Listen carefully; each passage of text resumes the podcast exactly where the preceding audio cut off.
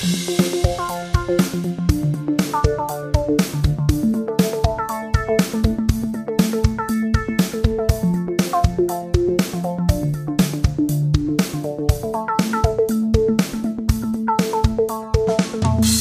Moin und herzlich willkommen zur 47. Folge des Belebu Podcasts. Äh, Hallihallo da draußen an den Empfangsgeräten. Benny, hallo, du bist auch da. Ich bin auch hier. Hallo Tim. Hallo, hallo. Ähm, 47 ist eine schwierige Zahl für mich, weil eine Sache, die du vielleicht nicht über mich weißt, ich habe eine 4-7-Schwäche. Das weiß ich nicht, nee. Hab ich, schon seit eigentlich solange ich mich zurückerinnern kann. Ist die optisch, was die Ziffer angeht, Nee, oder den geht- Wert? Es, auch nicht, es geht nur um das äh, Aussprechen. Also ich musste mich gerade sehr konzentrieren, bei 47 nicht versehentlich 74 zu sagen. Aber das Witzig. ist auch nicht nur, wenn es nur die 4 und die 7 ist, sondern wenn irgendwo, keine Ahnung, 37 steht, ist die Wahrscheinlichkeit, wenn ich das zum Beispiel laut vorlese, dass ich 34 sage, relativ hoch. Was ist denn da los? Ich weiß nicht, das war immer schon so wie andere Leute links, rechts oder rot-grün, habe ich 4-7. Ja, ich habe die äh, Schwäche mit der Uhrzeit, habe ich vielleicht schon mal erzählt, äh, dass ich, wenn es, dass ich die Spiegel verkehrt häufig lese. Wenn es 3 Uhr ist, denke ich manchmal, dass es 9 ist. Und andersrum. Ah. Und bei 10, dass es 2 ist. Weil ich da irgendwie, aber 4, 7 kommt mir sehr, sehr willkürlich vor. Äh, Ich habe mir das nie ausgedacht, aber ich habe das schon über Jahre hinweg beobachtet und das ist auch wirklich gar nicht besser geworden jetzt mit dem Alter. Es ist immer noch und das ist auch nicht, betrifft keine anderen Zahlen, die beiden. nur die beiden. Erstaunlich. Aber ich ist ein habe, Paket voller So- Sonderbarkeiten. na, ich, das geht noch viel weiter. Ich habe ganz viele Dinge, wo ich irgendwie zwei Dinge äh, irgendwie immer gleichsetze und austauschbar. Äh, für die Hamburger, Mais und Erbsen zum Beispiel. ne, das hat andere Gründe. Das ist, das ist empirisch belegt, weil sie einfach äh, ähnlich schmecken, behaupte ich. Zumindest wenn sie richtig verkocht sind und so. Ja, ja. Ja, ja, dann schmeckt alles gleich. Ja. Und so mag ich mein Essen halt. Deswegen konsistenzmäßig ist auch irgendwie äh, sehr vergleichbar. Nee, aber ich habe das zum Beispiel im Hamburger U-Bahn-Netz äh, bei den Haltestellen, Landungsbrücken und Sternschanze. Ja. Und es ist mal, äh, es, es war mal der Abend vor, keine Ahnung, fünf, sechs, sieben Jahren. Da hatte ich mich verabredet mit guten Freunden in der Bar Mutter, wo man ja idealerweise Sternschanze für aussteigt. Oder Feldstraße. ja. Oder Feldstraße, genau. Ich wollte bis Sternschanze fahren und ich bin dann aber in voller Überzeugung Landungsbrücken ausgestiegen, weil ich irgendwie der Meinung war, ist ja eh das Gleiche, was natürlich nicht stimmt. Und dann bin ich irgendwie, glaube ich, von da aus zu Fuß in die Mutter gegangen, was lange gedauert hat, weil mir das so Super dumm lang. war, jetzt irgendwie in den Gegenzug zu steigen und wieder zurückzufahren, weil das irgendwie wie so ein Schwächeeingeständnis sich Du angefühlt lässt hat. nur eine halbe Stunde, dann müssen wir ganzen Kiez erst drüber. Ja, ich äh, musste mich, ich war, habe mich verspätet. Aber du gehst ja gerne zu Fuß überall lang. Ja, das stimmt. Das ist richtig. Das ist auch gut. Da kommt man auf ganz andere Gedanken als bei allem anderen, was man macht. Ich komme da auf keine Gedanken, ich höre da ja meistens was. Deswegen, Ja, ähm, das ist ein Fehler, sag ich dir. Ich, Aber ich weiß da, nicht, mh, ja, ich weiß, ich habe da auch schon oft drüber nachgedacht, das mal irgendwie zumindest occasionally ab und zu zu lassen, ganz bewusst. Aber Genau, das würde ich raten. schaffe ich das nicht. Da muss man aber auch die Stimmung für haben. Aber äh, das ist meine Erfahrung. Das funktioniert noch viel besser als beim Fahrradfahren. Fahrradfahren geht auch. Aber ich, irgendwas ist es mit dieser Auf-Ab-Bewegung der Beine, dass das Denken anregt. Und das blockiert, wenn man auf dem, dem Hörkanal schon sich irgendwelche geilen Podcasts reinpfeffert. Ja, oder auch Musik, weil dann ist man irgendwie auch gedanklich da. Mm, Ich habe aber schon sehr häufig festgestellt, ich bin krasses, äh, eigentlich bin ich wie Millennial, äh, so, weil die, mein Alltag ist eigentlich nie still. Ich, es gibt im Grunde in meinem Alltag nahezu keine stille Zeit. Der, von, vom, vom Klang her. Ja, es, Oder vom, es ist immer irgendwas an, irgendwas zu hören. Sei Ach es so, Musik, sei es ja. Podcast, sei es Fernseher, sei es äh, natürlich nicht immer, wenn ich, äh, wenn ich hier nicht alleine bin, aber in der Zeit, wo ich alleine bin, außer unmittelbar so die erste halbe Stunde nach dem Aufstehen, aber äh, spätestens dann geht es los, dass ich irgendwas anhab. Irgendwelche Nachrichten, irgendwelche Podcasts, whatever. Und, Und viel Musik natürlich. Dauerbeschallung habe und viel Musik, genau. Ja, ich habe das neulich äh, gerade jemandem erzählt, dass ich früher durchgehend Musik gehört habe, wenn es ist, die Rahmenbedingungen zuließen. Egal wo ich war, ob bei der Arbeit, zu Hause, unterwegs, ich habe durchgehend Musik gehört. Das hat, ist komplett äh, zum Erliegen gekommen. Also du hast auch in deinem Alltag äh, Momente der Stille. Naja, ich habe halt zwei kleine Kinder. Ja, aber es ist ja nicht immer Lockdown und äh, keine Kita und so. Also es gibt ja durchaus auch sonst mal Phasen, wo du Zeit Ja. für dich hast. Aber auch da stimmt, das ist halt durch was anderes ersetzt, aber es ist selten wirklich still. Da hast du recht. Das ist wahrscheinlich auch nicht gesund, oder? Ich weiß es nicht. Ich glaube, wir sind so, wir sind so, so sozialisiert. Ich glaube, das hat sowas mit auch äh, der immer kürzer werdenden Aufmerksamkeitsspanne zu tun. Da sind jetzt du und ich noch einigermaßen von verschont, würde ich jetzt mal vermuten. Ähm, Deshalb ist der, äh, die beliebteste Podcast-Dauer auch 13 Minuten, wie ich dir geschickt habe. Genau. Und deine Theorie dazu war, warum das so ist, dass es nicht stimmt. Nee, nein, nein, nein, nein. Meine, dass meine Theorie nicht stimmt, glaube ich.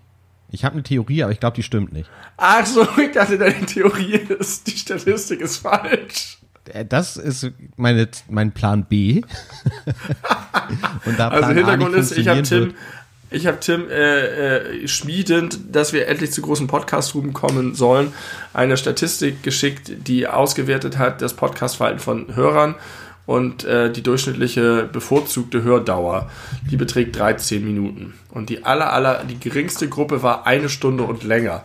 Und eine Stunde und länger war sozusagen schon das, das, die höchste Stufe. Davor gab es tausend Unterstufungen, äh, die noch kürzer waren. Aber ich glaube, es gibt einfach auch sehr viele Formate, Podcast-Formate, die so, so ganz kurze Info-Podcasts sind, die gar nicht diese Gesprächspodcasts sind, die wir führen, sondern eher so Richtig. News, Nachrichten, was weiß ich. Genau. Ähm, deswegen darf man das nicht alles über einen Kamm scheren. Das ist so, als wenn du jedes Video von einem 30-sekündigen YouTube-Katzenvideo bis zu Ben Hur äh, eine Durchschnittsmangel machst und am Ende sagst, ja, 45 Minuten. Ja, oder äh, ja, nee, das ist ein gutes Beispiel. Da äh, I stick with that. Katzen und Ben Hur. Hast du mal Ben Hur gesehen? Ich habe nie Ben Hur gesehen, nein. Wie lange ist er? Drei Stunden irgendwas, ne? Ja, der ist auf jeden Fall über drei Stunden und war ja so lange so legendär, weil er bis Titanic kam, äh, die meisten Oscar-Gewinne hatte und äh, er wurde aber ja nicht vom Thron gestoßen, sondern nur gleich viel. Es waren jeweils elf. Und äh, hast du mal der mit dem Wolf tanzt gesehen? Nein, aber ich habe mir den mal auf Blu-ray gekauft, weil ich den mal gucken wollte. Habe ich aber nicht. Das ist der längste Film, den du je gesehen hast, spontan, was Oh dir Gott, äh, bestimmt äh, sowas wie, ich war einmal in Amerika. Es war einmal. Ja, es war einmal. Habe ich das nicht gesagt? Du hast gesagt, ich war einmal. Es war einmal in Amerika. Der geht auch über drei Stunden. ja. Rückkehr des Königs, Extended Cut. Geht Ja, allein schon wegen seiner 23 Enden über drei Hateful Stunden. Eight ist der nicht auch so lang? Welcher? Hateful Eight von Tarantino? Ja, auch so, äh, der kratzt auch so an der drei Stunden Marke. Ich habe noch nie einen vier Stunden Film geguckt. Ben Hur geht so, oder? In die Richtung? Vier Stunden? Ich hätte jetzt drei gesagt, ich weiß es nicht, habe ihn nicht gesehen. naja, du wolltest gerade irgendwas zu Podcast-Längen sagen, glaube Ja, ich. ich, Da sind äh, wir sidetracked nach Ben Hur. Ich weiß nicht, ob das vielleicht ein, äh, daran liegt, also wenn, wie sie die Zahlen erhoben haben, weil wenn es jetzt irgendwie wirklich darum geht, so Listen-Anzahl sind natürlich überhaupt diese ganzen Info-Podcasts und Nachrichten-Podcasts, die du angesprochen hast, Das war eine Befragung. stark bevorteilt. Ja, okay. Und wer wurde befragt? Waren das junge Podca- Menschen? Waren das mittelalte Menschen? Waren es alte Das, Menschen? Das stand, glaube ich, ohne Witz, Podcast-Hörer. Podcasthörer aller Couleur. Wahrscheinlich, du kennst doch diese, diese Meinungsumfrage, dann wirst du angerufen, dann kommst du, kriegst du die Frage, hören Sie Podcasts? Ja, und dann, dann ist bei denen im System, nimmst du so eine Abzweigung. Jetzt kommt der Podcast-Branch. Bam, dann kommt so ein, so ein Element, das da reingeschoben wird. Wenn du Nein sagst, gehst du direkt weiter zu Frage 48. Ich kenne diese, diese Meinungsumfragen nur aus dem Fernsehen. Gibt's das echt? Ja, ich habe das manchmal gehabt am Telefon und ich werde immer nur zu Sachen befragt, die ich, mich überhaupt nicht interessieren. Mehrfach ist dir das schon passiert? Ja, ich muss auf irgendeiner Liste gelandet sein. Hauptsächlich zu Radiokonsumverhalten. Und dann sage ich immer, ich höre kein Radio am Anfang. Und dann sagen sie, ja, wir machen das trotzdem. Und dann sage ich bei 60 Fragen nein oder kenne ich nicht und dann ist es vorbei. Aber man hat selber gar nichts davon. Also man wird nicht irgendwie vergütet für die Zeit. Nein. Das, das ist nichts. auf ehrenamtlicher Basis. Ja. Hast du auch noch nie bei der Sonntagsfrage teilgenommen? Nein, wie denn? Du wirst angerufen, Ich wurde doch nie angerufen. weil du kein Festnetz hast. Ja, aber auch erst seit drei Wochen, glaube ich. Oder vier. Wow, wie, woher weiß ich denn das? Das das ist ja ein krasser Zufall. Ich glaube, du hast einfach assumed, dass es so sei. Ja, hätte ich auch vor vier Wochen gemacht und hätte falsch gelegen. Äh, ja, ich werde, war schon häufig bei der Sonntagsfrage dabei. Das ist natürlich immer geil. Da wird dann, dann die Politikerbeliebtheiten und die Themen und so weiter und Ko Koalitionsvorlieben. Ja, du musst wirklich auf irgendeiner Liste stehen, auf der ich nie gelandet bin. Ja. Spannend. Der der sehr bedeutenden Persönlichkeiten des Landes. Nächster halt Bundesversammlung. Ähm, Benny, äh, wir wissen beide nicht so richtig, was das für eine Folge wird. Ne? Also wir sind nicht vorbereitet auf irgendein Thema, kann man mal ehrlicherweise sagen. Wie früher. Wir sind wie im Oldschool-Modus und ich muss sagen, das hat auch echt nicht lange gehalten mit diesem, wir bereiten uns auf Themen vor und schon gar nicht mit dem wechselseitigen. Wir, wir Ja, ich wollte sagen, das liegt auf- hauptsächlich an mir, denn ich habe einfach nichts dazu beigetragen. Ich habe, glaube ich, mal eine Folge, habe ich mal ein Thema vorgeschlagen oder so. Das war alles. Und ich habe mich nicht darauf vorbereitet. Ja, Es tut mir leid. Ich habe einfach, ich, hast dich, hast dich nicht Ich- vorbereitet, hast dich nicht schick gemacht, als wir Silvester unseren Live-Podcast aufgenommen haben. auch das nicht. Ich sehe, glaube ich, kein Mehrgewinn darin. Ich sehe, ich finde die Folgen weder besser noch schlechter dadurch. Ich fand das mal ganz gut, wenn du mal so ein bisschen was zum Internet als Impulsreferat gebracht hast, aber ich glaube, es ist nicht notwendig und es braucht das Format nicht. Aber ich, ich wehre mich auch überhaupt nicht dagegen. Ich, ich, ich, ich setze mich einfach auf diesen Stuhl und trägt drück sonst auf Aufnahme. bei. trag sonst nichts bei. Aber ich würde deshalb nicht sagen, dass es gescheitert ist, nur dass es nicht so äh, wie ein Korsett um uns herum geschnürt ist und uns in einen, äh, eine Sache zwingt. Du bist doch eigentlich immer dafür, Dinge zu tun, wie einem die Nase gewachsen ist. Das stimmt und ich glaube, ich habe auch nur jetzt irgendwie immer so lang und äh, regelmäßig daran festgehalten, weil uns immer noch keine gute Kategorie eingefallen ist. Aber mir ist eine gute Kategorie eingefallen. Hä, wir hatten neulich eine gute Kategorie. Welche? Ähm, haben wir die nicht sogar schon bedient? Damit, das hat funktioniert in der Folge und das war richtig gut und ich dachte, das müssen wir jetzt immer machen. Ich hab's vergessen. Sag mal, was deine gute Kategorie ist. Meine gute Kategorie ist, sie ist auch nicht ganz äh, außergewöhnlich und neu, aber ähm, dass wir uns überlegen, Produkte, die total etabliert sind und die äh, ganz viele Menschen benutzen, dass wir uns den, äh, dass wir die pitchen, dass wir uns, dass wir uns den Pitch dazu, dazu vorstellen, wie sie eingeführt wurden, wie wir es, äh, wie es damals äh, von, beim Alkohol zitiert hatte. Erinnerst du dich? Dass man Ja, richtig. Alkohol auch nicht mehr richtig pitchen könnte und also ohne dass es verrückt klingt. Und äh, die Richtung, also Dinge, die schwierig zu pitchen wären. Ja, also wo das eigentlich äh, gar nicht vorstellbar ist, dass es überhaupt ein Erfolgsding geworden ist. Auch ein bisschen, Ja. wie ich das mit den Eiswürfeln gemacht habe. Plastik zum Beispiel. Also kann ich mir schon sehr gut vorstellen, warum das ein Erfolgsding geworden ist. Bei Alkohol kann ich es mir auch sehr gut vorstellen, warum das ein Erfolgsding geworden ist. Bei Miracoli kann ich es mir nicht vorstellen. Pitch mal Miracoli, los geht's. Ähm, okay, ich habe mir eine gute Sache ausgedacht für Menschen, die gerne äh, was Frisches zubereiten möchten, aber keine Zeit zum Kochen haben oder es auch nicht gut können. Jetzt musst du vielleicht Gegenfragen stellen als angepitchter. Frisch? Was sind denn da für frische Dinge drin? Naja, wir haben eine äh, vorgegeben abgepackte Portionsgröße Nudeln, weil viele Menschen haben große Probleme, die richtige Portionsgröße zu wählen, wenn sie für me- mehr als eine Person kochen. Und äh, dann ist da eine fantastisch leckere äh, Gewürzmischung drin. Und äh, bei der Einführung würden wir ein Parmesan dazu packen. Das werden wir aber in ein paar Jahren einfach entfernen, aber wir machen nichts am Preis. Höhere Gewinnspanne. Ach ja, und Tomatenmark in der genau richtigen Menge. Und das Geniale ist, wenn man das Tomatenmark äh, in den Topf reingemacht hat, dann muss man dieselbe Verpackung benutzen, um die richtige Menge Wasser abzuschätzen, die für die Soße benötigt wird. Noch ein kleines Stück Butter dazu und schon ist die Zaubersoße fertig. Wie groß ist das Stück Butter genau? Was ist mit Leuten, die das nicht abschätzen können? Das ist das Tolle. Das ist nämlich der Bereich, ab dem wir sagen können, man kocht, weil jeder das für sich selber entscheiden kann, wie viel Butter da reinkommt. Sehr gut. Das ist so, wie die Bild irgendwann mal ihren Status als Zeitung verloren hat, weil sie zu wenig Text hat. Miracoli hat vorgebaut und hat gesagt, wir machen die, die Butter variabel, damit es noch als Kochen durchgeht. Genau. Das, ohne Witz, das mit dem, mit dem Wasser aus der silbernen Tomatenmarkverpackung hat mich als Kind so geflasht. Das ist das Geilste daran. Ja, und das passt Aber immer. ist- Ja. Logischerweise passt es immer. Es wäre komisch, wenn es manchmal passen würde. Das wäre viel, viel absonderlicher.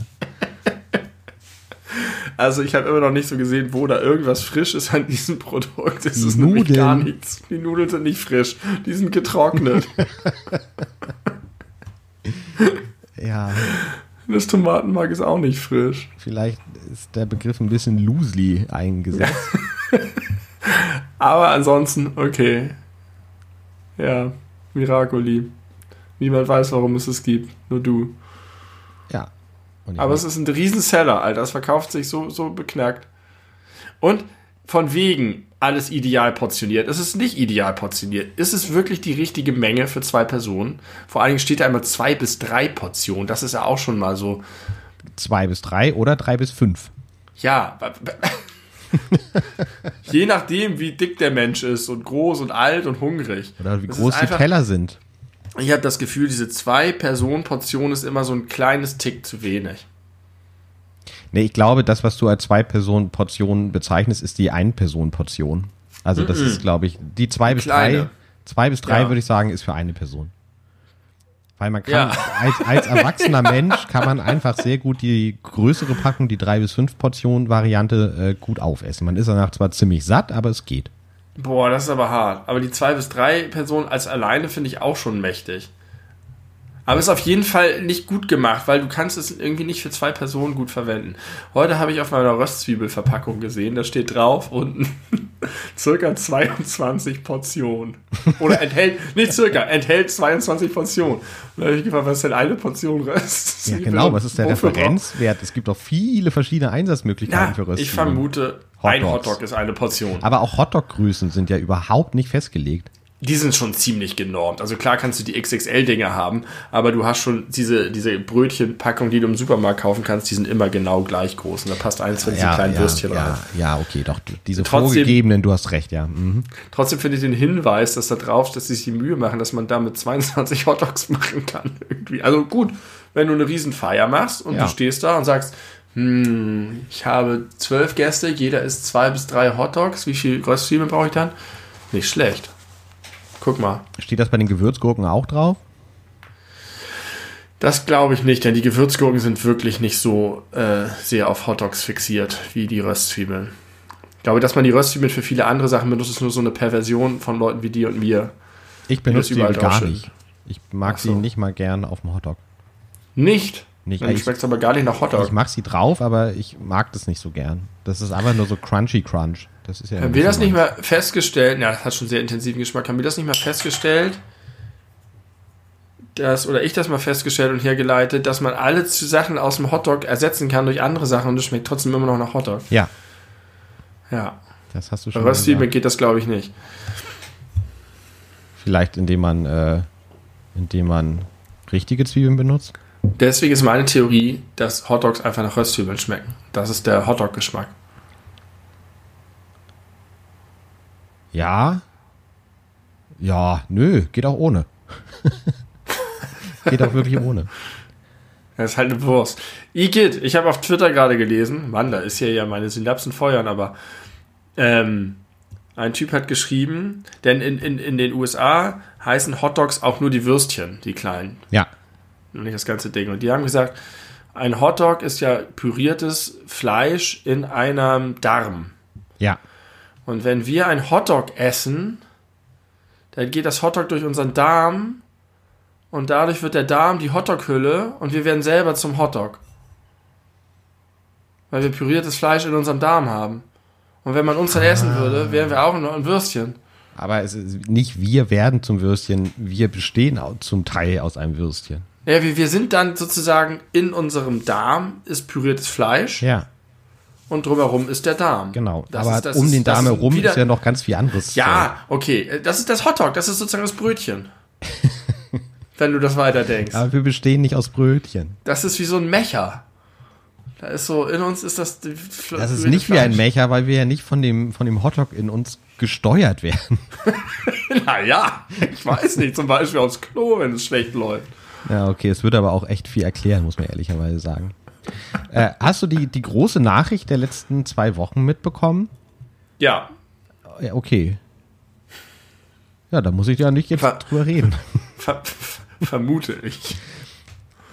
Es gibt Duftkerzen, die angeblich nach der Vagina von Gwyneth Paltrow riechen. Ja, das habe ich mitbekommen. Warum habe ich das mitbekommen? Weiß ich nicht.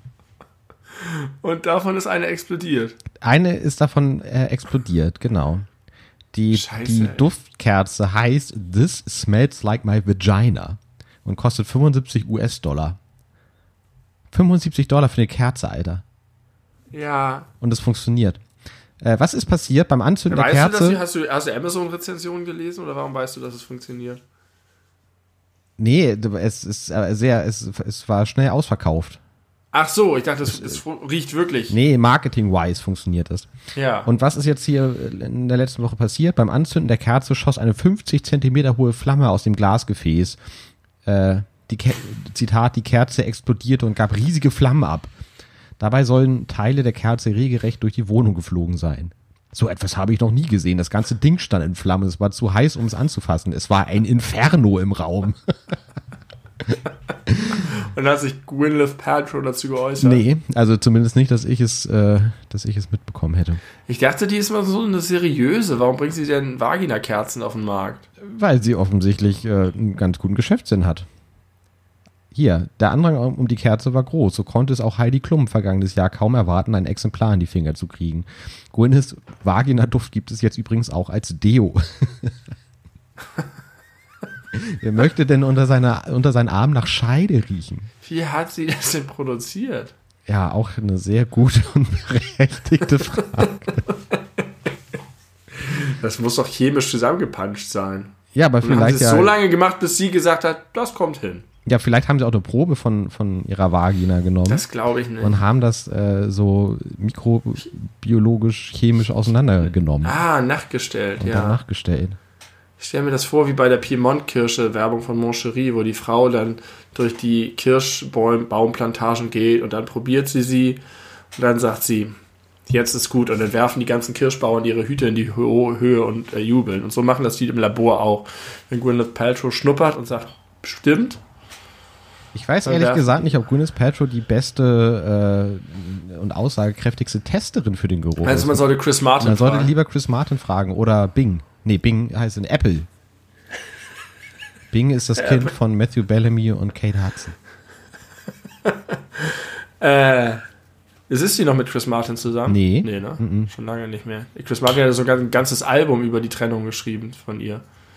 Was ich alles weiß. Ja, Ja, ich habe das erfahren, weil der Bruder von George Takei, der, der Schauspieler von Hikaru Sulu aus Star Trek ist und ein großartiger, witziger Mensch. Ich wusste nicht, dass er einen Vornamen hat. Sulu. Sulu? Ja. Hikaru. Hikaru Sulu. Der Bruder von dem hat das getwittert. Mit dem Kommentar, I wonder what that smelled like. Die Explosion jetzt. Nur deswegen habe ich davon erfahren, von dieser wichtigsten Nachricht der letzten Woche. Ist das Internet nicht ein wundersamer Ort? Ja. Und die Welt insgesamt. Ähm, dass wir davon wissen, dass wir jetzt als Endverbraucher diese Informationen beide bekommen haben. Das ist, es gibt so viele wichtige Sachen auf der Welt. und jetzt haben wir da äh, acht Minuten in unserem äh, weltweit beliebten Podcast drüber gesprochen. Erstaunlich. Ja, wirklich, wirklich komisch. Ähm, das Internet, ne, ist auch ein ganz gutes Stichwort. Ich habe nämlich äh, mir neulich eine Frage ausgedacht. Ich habe vor vielen Folgen schon mal irgendwie sowas gesagt wie hier, wenn ihr mal ein interessantes Gespräch mit eurem Gegenüber haben möchtet, habe ich jetzt eine Frage für euch, die man da immer stellen kann, weil da bestimmt interessante Gespräche draus entstehen. Und ich habe eine weitere gefunden. Wieder so eine Art Kategorie. Gute Gesprächseröffnung mit Tim und Benny. Ähm, und zwar, Benny, Ja, Kannst Tim. du dich an alle deine äh, selbst ausgesuchten Internet-Nicknames erinnern? Und wenn Nein. ja, nennen sie bitte. Kann ich nicht. Kannst du nicht? Waren das so viele?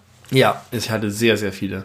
Aber sag mal so ein Vor allen Dingen aus meiner, aus meiner Zeit als Counter-Strike-Spieler. Da habe ich mich ständig umbenannt. Meine These ist nämlich, man kann anhand dessen äh, ganz gut den Charakter eines Menschen ablesen, wenn man sich Das damit auskennt. glaube ich nicht, weil ich würde sagen, 95% meiner Internet-Nicknames sind innerhalb von anderthalb Jahren entstanden. Okay. Und seitdem einfach nicht mehr.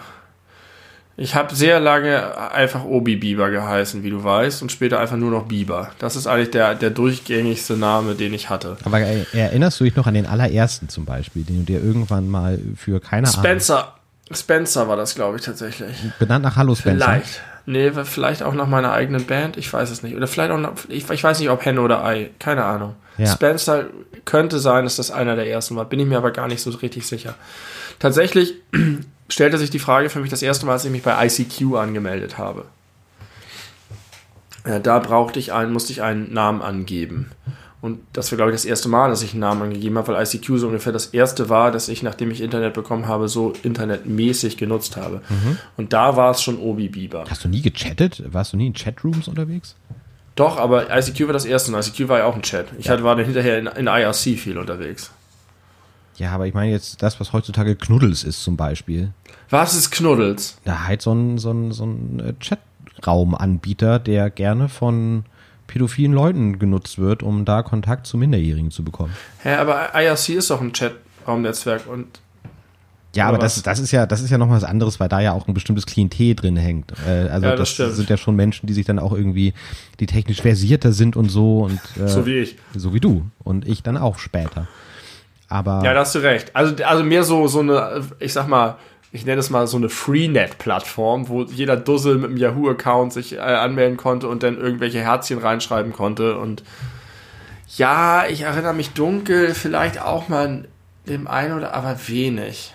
man brauchte ja früher gar keine Accounts bei diesen, äh, bei diesen Plattformen. Ja. Das war ja irgendwie. Dann war man irgendwie dann Guest 048251. ja, man konnte sich dann trotzdem auch manchmal einen Namen Namen geben, weil mein Ja. allererster Internet-Nickname, ich weiß es doch ganz genau, äh, da war ich im Giga-Chat und äh, mein Name, äh, mein Internetname war äh, Mundgeruch.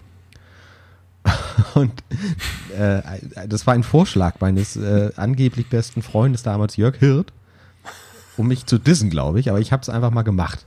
Und Ja. das aller, die allerersten Worte, die im Internet an mich gerichtet wurden, äh, war, willst du ein Kaugummi? Weiß ich noch ganz genau, da war ich 16, Oh Mann, das 15, Internet. 16 Jahre alt. In dem Jahr, in den Jahren war das Internet so ein anderer Ort als heute, oder? Absolut. Ja, es war so eine kleine äh, Blase, die nichts mit dem echten Leben zu tun hat. Und heute ist sie das echte Leben. Ja, es hat sich nach und nach immer mehr da reingezeckt. Es gab erst eine Parallelität und, immer, und jetzt ist es einfach Teil der Öffentlichkeit. Und das war so ein kurioser, sonderbarer, merkwürdiger, auch ein bisschen schrecklicher Ort, aber anders schrecklich als heute. Mundgeruch war dein erster Name. Ja, ich wollte einfach subversiv sein, glaube ich. Ich habe einfach. Ich habe mich damals immer so ein bisschen aufgeregt über die ganzen. Das war alles so ein. Du meintest gerade Knuddels, ne? Das war so ein Knuddel-Internet, wo sich alle mal lieb haben und gegenseitig HDGDL schicken. Und alle hießen irgendwie Sternchen, Mäuschen, Herzchen, Bärchen oder so. Und dann immer noch mit einer Zahl dahinter, weil leider schon jemand anderes sich Sternchen genannt hatte. Deswegen war man dann Sternchen 17843. Und das fand ich immer richtig doof. Und ich, für mich war auf jeden Fall klar, ich nehme nur einen Namen, der nicht schon vergeben ist. Ich hänge da nicht so eine blöde Zahl hinten dran. Und dann wollte ich einfach äh, ha, clever sein und wollte nicht etwas nehmen, was ich toll finde, sondern etwas nehmen, was alle Menschen scheiße finden. Und da bin ich auf den Obi Bieber gekommen. Weil ich dachte, jeder hasst diese dumme Sau. Warum denn? Der ist doch total putzelig. Ja, das war so auch, das gehört auch dazu. Ne? In dem Alter denkst du so wie äh, unser alter Song von meiner alten Schülerband. Äh, wieso bist du so fröhlich, stirb du Sau, wir hassen dich, über Flipper, nach dem Motto, je, alle fröhlichen, quietschbunten Figuren, die die ganze Zeit nur debil durch die Gegend grinsen, als wären sie krass auf irgendwelchen Happy Pills, ähm, sind zu verachten und findet man scheiße, weil man dark und edgy ist. Und deswegen habe ich mich Obi Bieber genannt, weil ich doppelt dark und edgy war. Ich möchte diese Verallgemeinerung ein bisschen zurückweisen, weil ich glaube ich nie so war. Auch nicht in dem Alter. Vielleicht. Ja. Okay, ich war so. Nicht ganz, aber ein bisschen. Ich war ja selber auch ein fröhlicher. Ich war ja eigentlich auf der anderen Seite auch wieder Obi Bieber. Immer fröhlich, lustig, fluffig, hurra. Insofern passte das. Trotzdem fand ich den Obi Bieber nicht toll. Also hast du dich auch selber ein bisschen abgelehnt. Vielleicht. Hast du dir vielleicht ich ein, ein größeres Maß Grittiness gewünscht? Ich bin heute Nee. sehr anglizistisch unterwegs. Könnte sein, dass ich mir damit so ein bisschen eine Edge geben wollte. Ja. Nach dem Motto. Aber das hat überhaupt nicht geklappt. Erstens wussten viele Leute nicht, was der Obi Biber ist. Das andere, was die Leute gesagt haben, war, ist das nicht ein Eichhörnchen? Nee, stimmt nicht, ist ein Biber. Guck dir den platten Schwanz an. Und äh, dann hat natürlich nie irgendjemand gecheckt, dass ich, dass die, der in Wahrheit offiziell von allen gehasst wird und das deswegen merkwürdig ist, dass ich mich so nenne. Es hat einfach vorne und hinten nicht geklappt und trotzdem war es immer ein ganz guter Name. Und schön, ich. dass du dir aber so viel Gedanken darüber gemacht hast, die alle völlig Ja. unnötig gewesen sind. Ja, ich stand da am Tor zum Internet und dachte, ich gehe jetzt hier rein. Was ich jetzt tue, hat Auswirkungen auf die nächsten 100 Jahre. Und so ein bisschen so ist es ja auch. Bis jetzt nennen mich Leute Biber. Das ist korrekt, ja. Deswegen ist es gut, dass ich mir damals so viele Gedanken gemacht habe. Es ist nur doof, dass ich damals derjenige war, der ich war, nämlich ein Teenager. Ähm, aber ich bin auch nicht so unzufrieden mit dem Namen. Nein, das muss man ja auch nicht. Man kann ja auch dazu stehen, zu seinen äh, Entscheidungen in der Vergangenheit. Äh, Okay, weiter geht's mit deinen weiteren Namen. Ich habe mich ja mit Mundgeruch. Mundgeruch auch nicht so sehr identifiziert. Und interessanterweise, wo du das gerade gesagt hast, da musste ich auch keine Zahl hinterschreiben. Der war auch äh, unique. Ja. Kein anderer hieß Mundgeruch damals. Ähm, Hast du den mehr als nur im Gigachat verwendet? nein, nur einmal beim allerersten Mal. Das war mein, meine erste äh, Interneterfahrung. Und ich äh, habe mich dann auch vor dieser genau gleichen Problematik gesehen bei ICQ beim Anmelden. Ja. Daran erinnere ich mich auch noch. Und da habe ich mich genannt, der, der die Welt erschuf, in einem Wort. Weil Ja. ich wollte so ein bisschen äh, um die Ecke denken, lustig sein. Ja. Weil ich hätte mich auch einfach Gott nennen können. Ja, ja, ich verstehe schon. Aber, aber Gott wäre wahrscheinlich auch nicht möglich gewesen ohne Zahl dahinter. Und ich hatte auch den Anspruch, keine Zahl Und Gott Namen. mit Zahl ist auch im Sinne der Bibel nicht ganz korrekt. Gott, Gott zwei. Du sollst keine anderen. Und das wäre das wär schön äh, äh, kritisch, ne? blasphemisch. Ja, Du sollst keine anderen. Gott, Gott 2 finde ich eigentlich ganz schön gut, muss ich sagen. Das ist die, der einzige Nickname, bei dem ich eine Zahl akzeptiere. Bei Gott. Und auch nur die Zahl zwei oder noch andere? 2 ist am lustigsten, finde ich. Gott 14 ist auch okay, aber ist ein bisschen zu mit der Brechstange lustig. Gott 2 finde ich ganz gut. Ja, und äh, später wurde ich schon Ponk, wie du mich kennengelernt hast. Und das, das, Das blieb. Und das kam von dem Geräusch. Nee, das kam von äh, deinem ehemaligen Schlagzeuger, Aha. also der erste ehemalige Schlagzeuger, äh, der äh, den Auftrag bekam, weil ich ihn sehr kreativ fand, aus irgendwelchen Gründen, äh, mir irgendeinen äh, Spitznamen zu geben, weil ich ja damals in einer Punkband spielte und äh, ausgehend von der Band Die Ärzte dachten wir alle, aber vor allem ich, dass es zum guten Ton gehöre, sich einen äh, Künstlernamen zu geben. Ja, richtig. Und das war, äh, ich hatte damals grüne Haare. Ich weiß nicht, ob das irgendwie eine Rolle spielte bei der äh, Das Namenswahl ist ja seinerseits. witzig. Aber ja, Nein, wir haben da nie drüber geredet, aber zwischen meinem alten Schlagzeuger und mir und meinem alten Gitarristen war Pong ein, ein Running Gag. Pong! Das war einfach so, so eine andere Aussprache von Punk. Es war einfach, wenn irgendwas abgeht, wenn irgendwie gerade in der Musik. Äh, das war so ein Ausspruch, den wir machen. dann war das ja sogar vielleicht ein großes Kompliment. Das kam sozusagen aus dieser, dieser Clique und dann war ich, das weiß ich, aktiv irritiert, dass du diesen Namen hattest. ach, Und jetzt schließt sich der Kreis, weil einfach er dir den gegeben hat, weil Richtig. das halt ein Ding von uns war. Witzig. tatsächlich witzig. Ja, und mehr habe ich Das- nicht beizutragen. Ich habe sonst keine weiteren Internet-Nicknames gehabt. Ich hatte sehr, sehr viele. Aber das war dann immer so, eine Zeit lang habe ich mich einfach immer umbenannt bei Counter-Strike aus Spaß. Da hatten wir irgendwie, hatten wir so ein Ding draus, dass wir uns ständig umbenennen und dann hatte jeder irgendwie einen anderen Namen und dann haben wir uns wie die anderen genannt und alles war durcheinander und das war ja auch geil, wenn man dann nicht mehr wusste, wer wer ist. Ähm, unter anderem dabei war Osram Dulux EL, die, die, Batte, äh, die, die, die Glühbirne, weißt du? Ja. ähm, Frozen Franzbrot und knuspriger Pinguin hieß ich auch eine Zeit lang. Gut, dass, Ja. gut, dass der knusprige Pinguin nicht gewesen äh, geblieben ist, sodass sich dann jetzt Leute Pinguin nennen würden statt Biber. Ja. Fand ich aber auch alle ganz okay. Ja, da kann man nicht meckern. Ja, schön. Ähm, also ich kann mir vorstellen, dass das vielleicht mal ganz witzig ist, weil äh, gerade so bei Menschen in unserem Alter, da war man ja gerade mal so äh, Mitte der Zehner, als man sich Ja. sowas ausgesucht hat. Und ich glaube, da kann man dann ein bisschen was von ableiten.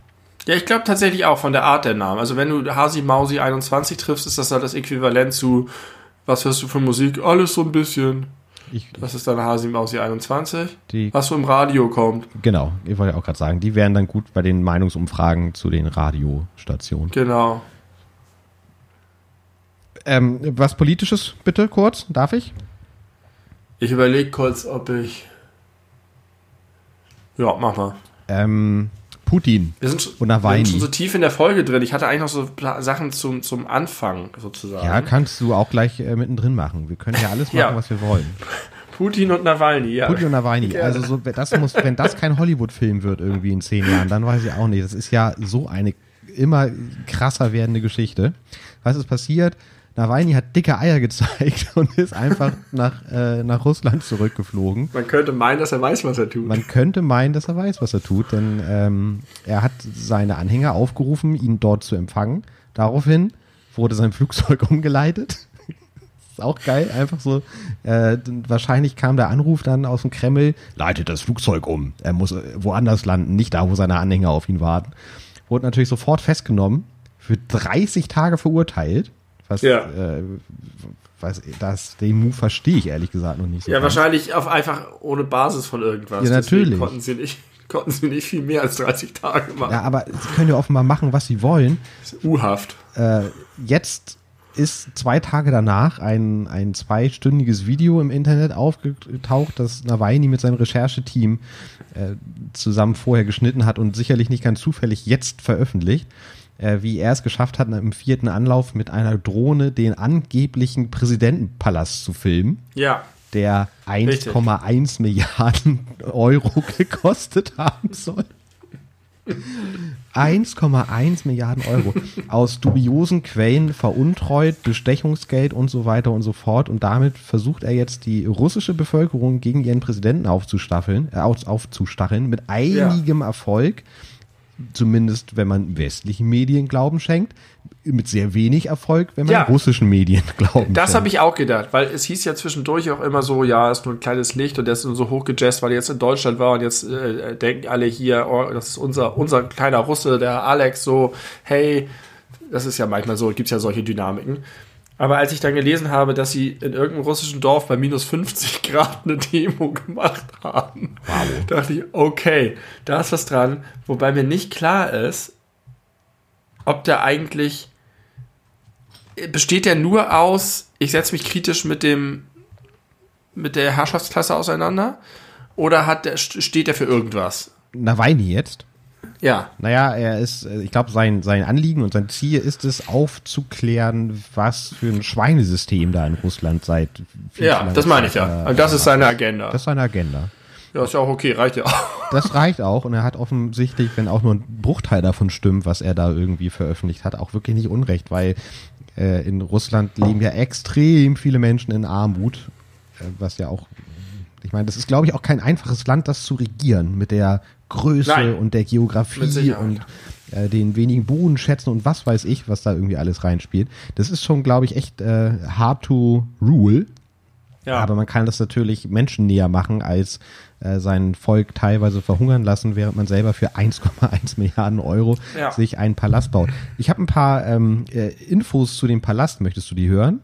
Ja, auf jeden Fall. Das Gelände des teuersten Palasts der Welt umfasse insgesamt 7800 Hektar und sei damit 39 mal so groß wie Monaco.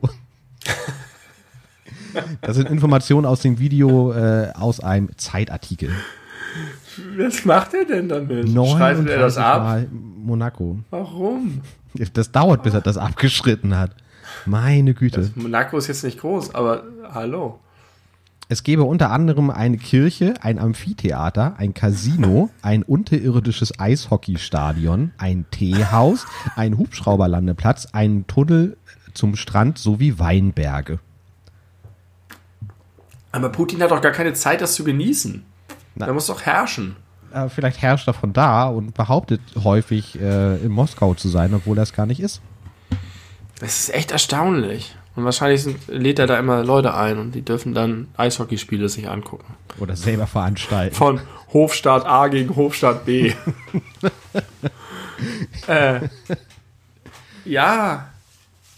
Und ich wollte dir eigentlich nämlich erzählen, wie das im Weißen Haus ist. Denn es gab jetzt um die ganze Übergabe der Macht auch so schöne viele Berichterstattung darüber, wie das so abläuft im Weißen Haus und wie das eigentlich alles organisiert ist und äh, wer da zuständig ist. Und da gibt es halt so ein 90-köpfiges Team und die ähm, haben fünf Stunden Zeit, um das alles fit zu machen und den Kühlschrank zu füllen mit den Sachen, die die gerne mögen. Und es ist immer alles mega. Und es gab so einen geilen geilen Zeitungsartikel, glaube ich, in der New York Times, wo irgendwie eine, die da das da hauptverantwortlich macht, darüber berichtet und wie es jedes Mal wieder angespannt ist und sie sind krass vorbereitet und dann ist es alles mega chaotisch. Und dann stelle ich mir so Szenen vor, wo es, sie, schon, sie kommen schon die Straße lang gelaufen, so Gott, scheiße, sie kommen, die Inauguration ist vorbei. Ich habe noch meinen Putzlappen im zweiten Stock vergessen. Ich muss noch mal rein.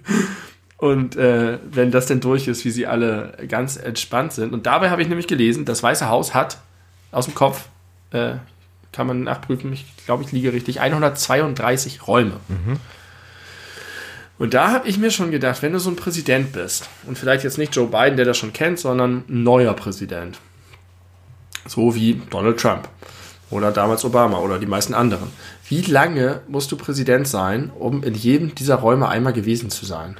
Ich, in dem Haus, in dem du lebst. Ich schätze, du wirst niemals in jedem Raum sein. Ist das nicht komisch? Das ist super komisch. Ich kann mir vorstellen, dass die vielleicht auch, um die Zahlen nach oben zu treiben, auch sowas wie irgendwie Abstellkammern und Besenkammern und sowas mit dazu rechnen. Ähm, ja, aber selbst wenn du das dazu rechnest, ist es eine einfach krass hohe Zahl für ein Haus. Absolut. Ich meine, das, das ist jetzt bei all diesen Sachen, Buckingham Palace und so, das ist garantiert auch so. Das Rathaus hat auch in Hamburg super viele Räume. Aber was mein Ding damit halt ist, ist, dass die da wohnen. Das ist ihr Zuhause. Und die sind in einem Haus, in dem es so viele Räume gibt, dass sie wahrscheinlich niemals in allen Räumen gewesen sind. Da könnte ich auf jeden ich Fall glaub, nachvollziehen, warum sie sich die Mühe machen, bei den Heizungseinstellungsrädchen diese Dinger auf die richtigen Einstellungen zu machen, weil das kann sich nun wirklich niemals jemand merken. Nee, das 90-köpfige Team. Und dann habe ich gelernt, die Wohnung selber, in der die wohnen, in der jetzt, glaube ich, Joe und Jill Biden wahrscheinlich ja zu zweit wohnen. Weil, warum sollten ihre Kinder da wohnen? Ja. Die sind ja alle erwachsen. Die haben 16 Zimmer und sechs Badezimmer. Oh Gott, oh Gott, oh Gott, oh Gott. Wozu? Und über die Badezimmer, also abgesehen davon, dass ich nicht wüsste, was ich mit 16 Zimmern in meiner Privatwohnung machen soll, da hast du denn verschieden große Gesprächszimmer, sicherlich noch irgendwie so einen Sitzungsraum, großen, aber 16 Zimmer sind schon viel. Nicht so viel wie Putin hat, aber viel. Und sechs Badezimmer für zwei Personen. Und die Bodyguards, okay, die müssen dann nicht mehr zu Mike Pence gehen. Gott sei Dank, das wird sie alle freuen. Gut für alle Beteiligten. Aber komisch, oder? Ja, und, und, dann stelle ich mir vor, du bist Präsident, das ist alles sogar krass, die ganze Welt guckt dir zu und dann ziehst du auch noch um. Und dann kommst du in so eine Wohnung rein, wo deine Möbel stehen, die du dir vorher ausgesucht hast oder die du vorher besessen hast. In diesem geschichtsträchtigen Haus und in deinem Kühlschrank steht der ganze Scheiß, den du gerne magst, weil die das vorher alle irgendwie rausgefunden haben und eingekauft haben. Das muss ein ganz komischer Moment sein. Und wenn dann Joe Biden sich zum ersten Mal in das Laken seines neuen Bettes rein vorstellt, wo eine Nacht vorher noch Donald Trump drin gelegen hat. oh Gott. Das ist so komisch, oder? Ja, äh, das, weißt der du ganze auch, Prozess. Weißt du auch irgendwas darüber, ob die Trump-Administration denen irgendwelche Sachen hinterlassen hat? Du meinst so Kackerhaufen oder so. Es gab äh, einen Brief tatsächlich. Es ist ja üblich, dass der vorige Präsident dem nächsten Präsidenten einen Brief hinterlässt. Ja. Und das hat Trump gemacht. Es ist aber zumindest bis jetzt, glaube ich, noch nicht bekannt, was drin stand. Schade. Das würde ich gerne mal, gern mal lesen. Ich hätte da Bock drauf, glaube ich. Ich weiß nicht, ich glaube, das ist. Ins Weiße Haus einzuziehen. Es ist einfach zu viel, zu groß und äh, nee. Es ist so krass aufgeladen, oder? Du bist halt auch nur ein Typ am Ende. Du bist ein Typ, der vielleicht klug ist und gute Entscheidungen getroffen hat, aber am Ende ist es einfach ein Typ, der dann so einen ganzen Hofstadt um sich hat, der alles für dich organisiert. Ich komme darauf irgendwie nicht klar. Aber das ist verblasst die hätten es andersrum machen sollen. Ich hätte erst das erzählen sollen und dann hättest du mit Putins Eishockeystadion kommen sollen. Das ist ja wirklich erstaunlich. Ist, ja, ja, wie geht das jetzt weiter mit Nawalny? Ja, äh, stirbt er jetzt? Nächster Anschlag? Also eigentlich können sie es nicht bringen, außer es ist ihm wirklich völlig egal, was irgendwie international mit Russland passiert. Aber eigentlich können sie sich das nicht erlauben. Ja. Ich meine, die sind schon mit andererseits mit so viel durchgekommen. Vielleicht können sie sich das doch erlauben. Ich weiß es nicht. Auf jeden Fall muss er heftig bewacht werden. Ja, nur von wem ist die Frage. von seinen vertrauten Ninja-Kämpfern, die er.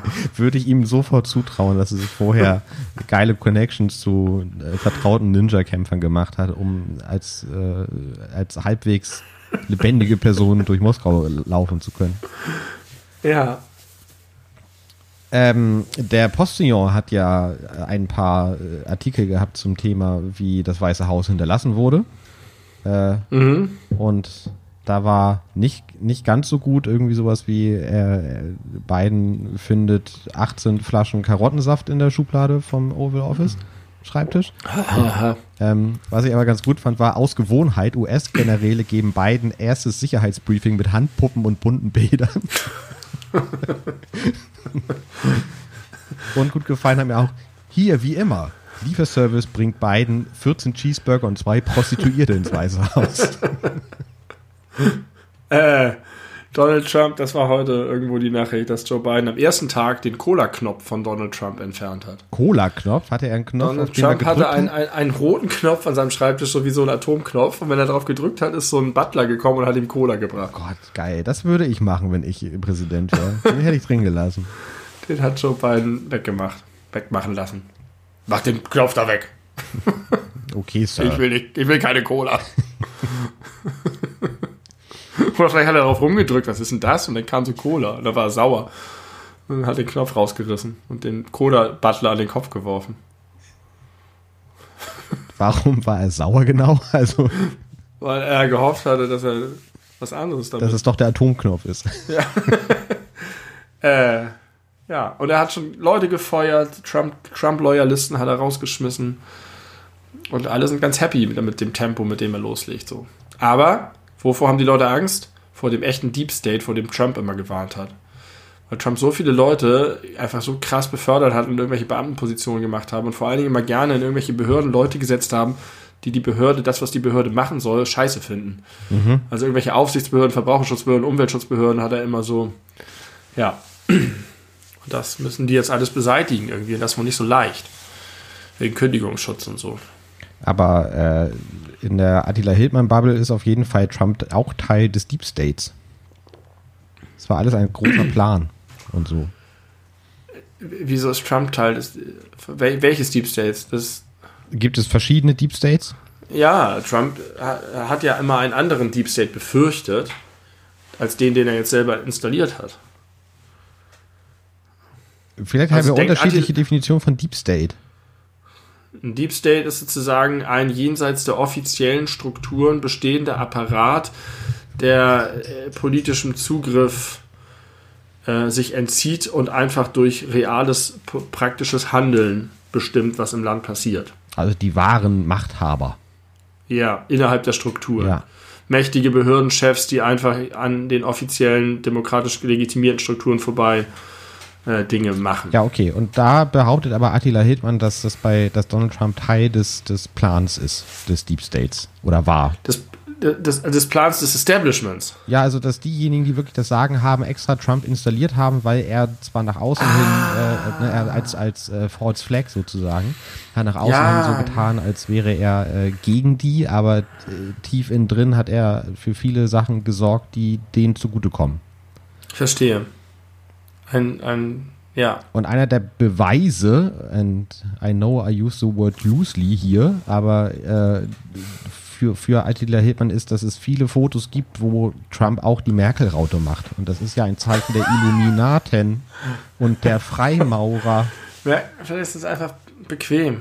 Und wäre es nicht ganz schön dumm von Merkel, dieses Zeichen immer ständig überall, ist es nicht viel besser für einen Geheimbund, das Zeichen nicht zu zeigen? Richtig.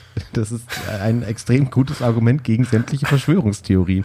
Aber die Aber- wird nicht, äh, wird, ich glaube, das wird dann wahrscheinlich so argumentiert, dass sie sich so sicher äh, sind, dass ihre Macht erhalten bleibt, dass sie sich ab und zu mal einen kleinen Spaß erlauben.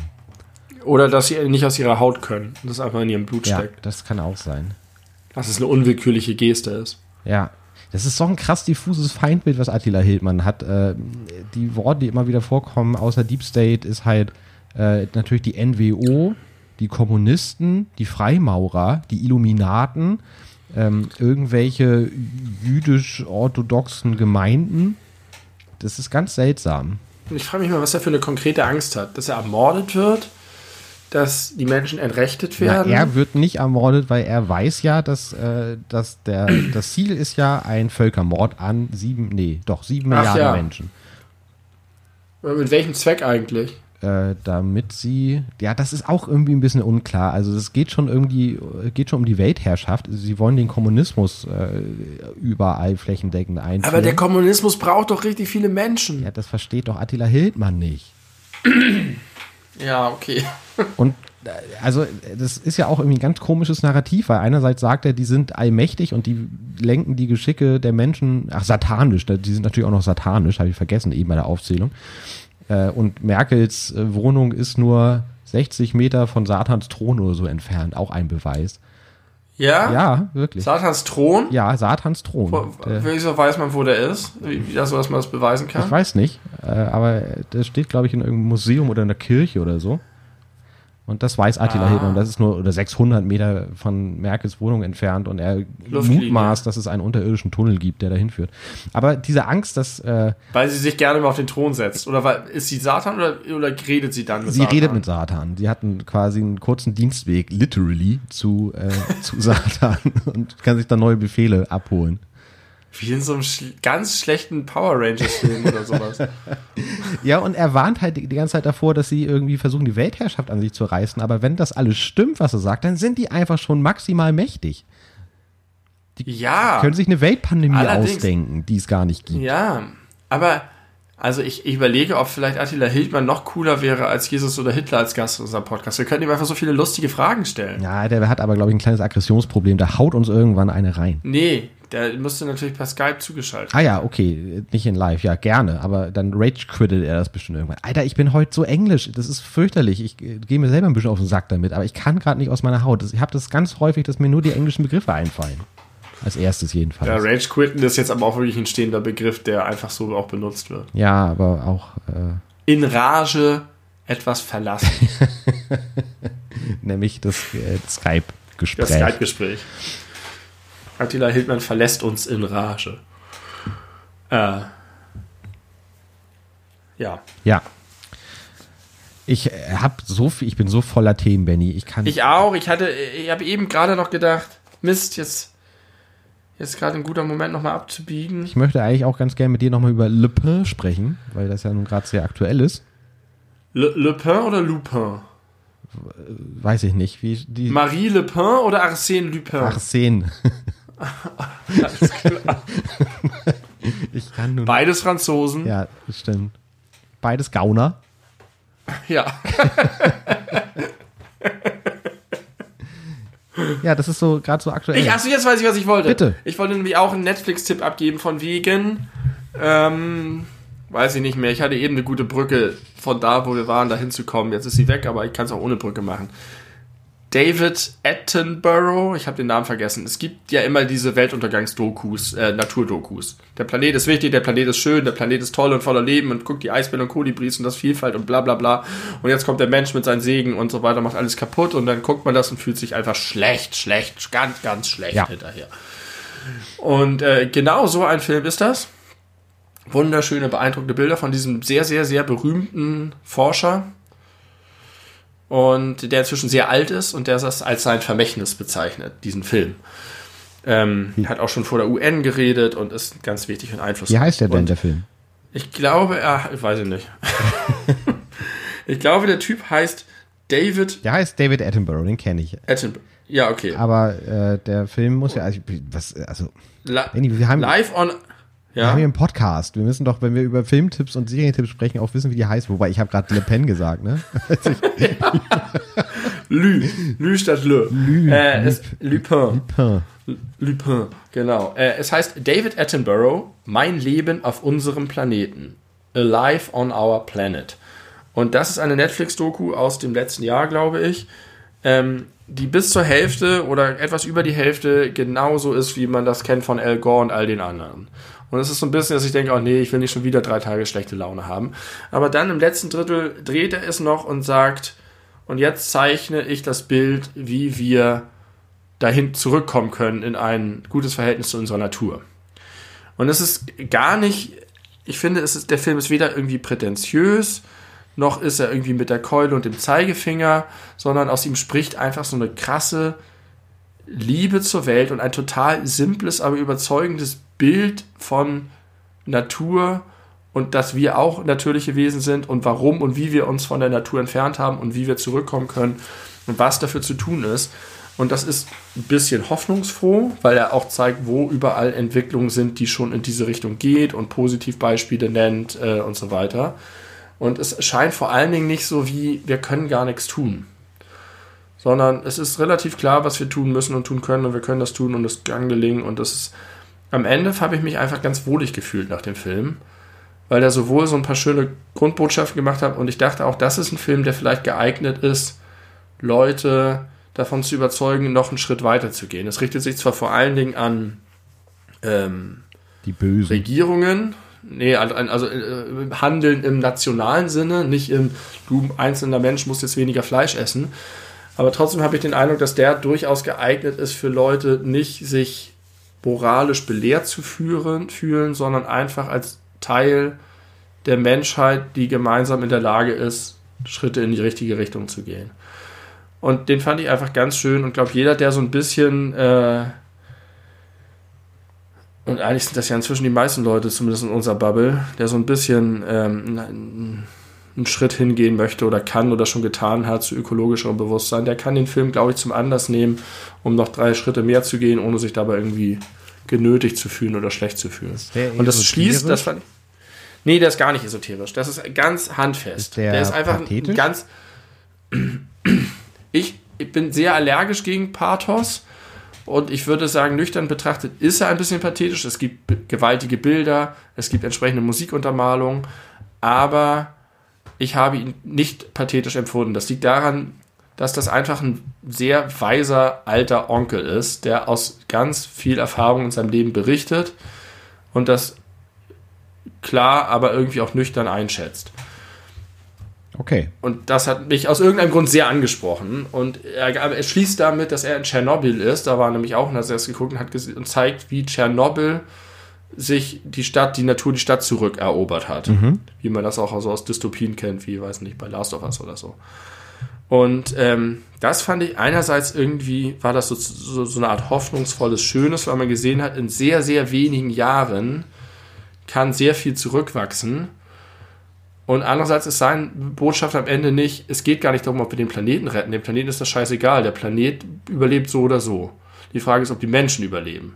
Denn wenn am Ende die Menschen alle zerstört sind und kaputt sind und sterben, dann ist, braucht die Natur 40 Jahre, dann ist wieder alles gut so ungefähr. Aber ist das nicht jedem klar?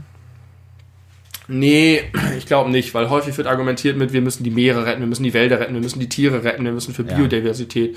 Mhm. Und, und diese Botschaft zu sagen, die Natur überlebt alles und die macht alles wieder platt. Die Frage ist nur, welche Rolle wir darin spielen. Und dieses Bild am Ende von diesen überwuchernden Städten ist halt einerseits toll, was die Natur schaffen kann und auch so die Hoffnung, wie es, wie es schnell wieder gut werden kann. Aber andererseits ja, aber halt vielleicht auch ohne die Menschen, weil einfach die Städte so ähm, ja, fand ich sehr schön. Auch ein bisschen gruselig, oder? Kann ich mir vorstellen. Mm. Das sind diese Sachen immer zu Recht, weil es einfach extrem gruselig ist. Und es sind so, so offensichtliche Wahrheiten. Das, er, er macht ein Beispiel für jedes große fleischfressende Raubtier, was in der Wildnis lebt. Braucht es 100 große, nicht fleischfressende Beutetiere. Und wenn du jetzt dir einfach die Zahl an Menschen als große Räuber vorstellst, hast du einfach faktisch den Platz nicht auf der Erde dafür. Es ist, ist einfach sozusagen Mathematik dann irgendwo. Und die Lösungen sind immer so super praktisch. Es gab irgendeine Insel oder so, die hatten Überfischungsproblem und haben einfach äh, hatten keine Fische und dann haben sie ein Drittel oder zwei Drittel ihrer Fischereigebiete für No-Fishing-Zonen, zu No-Fishing-Zonen gemacht. Und dann hat er gezeigt, in wie kurzer Zeit sich der gesamte Bestand erholt hat und sie dann in dem anderen Drittel, weil sie dann ausweichen, plötzlich genauso viel Fisch hatten wie vorher in dem gesamten Gebiet. Nur, dass halt alle cool in Balance gelebt haben. Anstatt dass du überall die Netze draufschmeißt und dann, huch, jetzt habe ich ja gar nichts mehr, was ist denn jetzt los? Und dann meine, wenn du das global machst, hast du von heute auf morgen kein Problem mehr. So. Spannend, okay. Sehr spannend. Also kann ich sehr empfehlen. Guckt euch das mal an. Ist lang, aber es ist irgendwie Vielleicht kann man auch einfach die erste Hälfte überspringen, da ist nur der ganze, oh Gott, alles wird sterben Teil. Den wollen wir nicht sehen. Okay. Jetzt wolltest du über Lupin reden. Ja, weil du hast äh, mir unter anderem diese Serie empfohlen auf Netflix. Die ist ja auch gerade in aller Munde. Empfohlen ist, ist etwas übertrieben. Ich habe gesagt, ich habe sie geguckt und finde sie ganz nett und man kann das mal machen. Ja, du hast sie als sehr unterhaltsam äh, beschrieben und sie Ja. mit Sherlock verglichen. Von der Machart her. Und äh, da du äh, ja weißt, ich ein großer Sherlock-Fan bin, äh, habe ich das zum Anlass genommen, mir die anzugucken. Gestern und heute komplett alle fünf Folgen, die es gibt. Wahnsinn.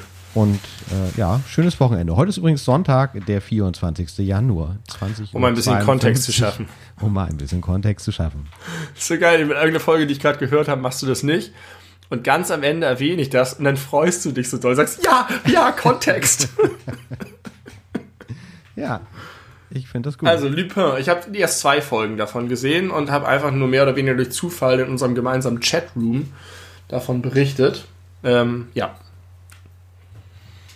ja, Und du fandest sie ganz nett, aber gar nicht wie Sherlock. Genau, also äh, man kann sich die wirklich durchaus angucken. Man darf mit nicht allzu großer, äh, keine allzu große Logik immer zu erwarten, weil das, äh, das hält die, die Serie nicht, stand, nicht stand. Und ich glaube, das ist auch schon eine Sache, die äh, ich finde, die Sherlock besser macht. Ja, ist es auf jeden Fall. Sherlock ist viel, viel, viel besser in jeder Hinsicht. Ähm, aber Logik finde ich bei solchen Formaten, also für den Kontext, es geht um Arsène Lupin.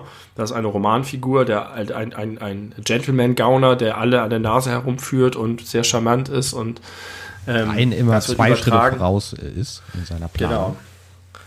Und das wird übertragen auf äh, Omar Sy, Sch- Schauspieler diesen jungen Mann, bekannt aus ziemlich beste Freunde und ich glaube inzwischen auch noch ziemlich vielen anderen Dingen.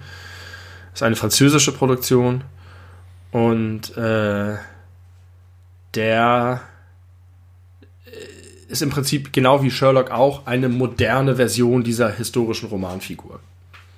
Ja, Deswegen finde ich auch den Vergleich sehr naheliegend. Es ist sozusagen ein cleveres Genie, das andere Leute austrickst und outsmartet, der auf einer Romanfigur basiert und diese alten Romangeschichten in ein modernes Setting macht, in einer europäischen Großstadt. Einmal ist es London, einmal ist es Paris, die jeweils sehr schön in Szene gesetzt wird.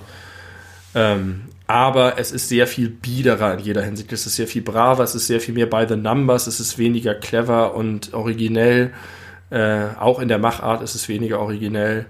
Ich hatte halt den Eindruck, es ist so ein bisschen, Sherlock ist ein Riesenerfolg und jetzt machen Leute mehr oder weniger am grünen Tisch eine Serie, die ähnlich aufgebaut ist, die ähnliche Spannungsbögen hat, die einzelne Fälle hat, aber übergeordnete Handlungen hat, äh, mit so einer Romanfigur, die super smart ist und wo alle sagen, oh cool, wie er das jetzt wieder gerissen hat. Deswegen finde ich den Vergleich schon ich angemessen. verstehe auch, wo er herkommt. Aber man muss der Serie auf jeden Fall ein großes Kompliment dafür machen, dass sie es geschafft haben, äh, Paris schön aussehen zu lassen. Mega. Und Paris ist ja nun äh, wirklich keine besonders schöne Stadt. Aber das merkt man in dieser Serie nicht. Ich war noch nie in Paris. Ja, äh, lohnt sich auch nicht. Es gibt doch, glaube ich, jetzt kommt ein bisschen Halbwissen wieder, äh, es gibt doch sogar irgendwie so ein, so ein psychisches Syndrom, was nach Paris benannt ist, weil das so häufig vorkommt, dass Menschen, Touristen nach Paris kommen mit ganz hohen Erwartungen und dann super enttäuscht sind und das total aufs Gemüt schlägt, wenn sie dann da sind. Geil. Ja, wahrscheinlich, weil Paris einfach in den vorigen Jahrhunderten so einen Status hatte. So eine große Weltstadt war mit Mode, Hauptstadt und allem möglichen Tipipapo. Stadt der Liebe. Ja.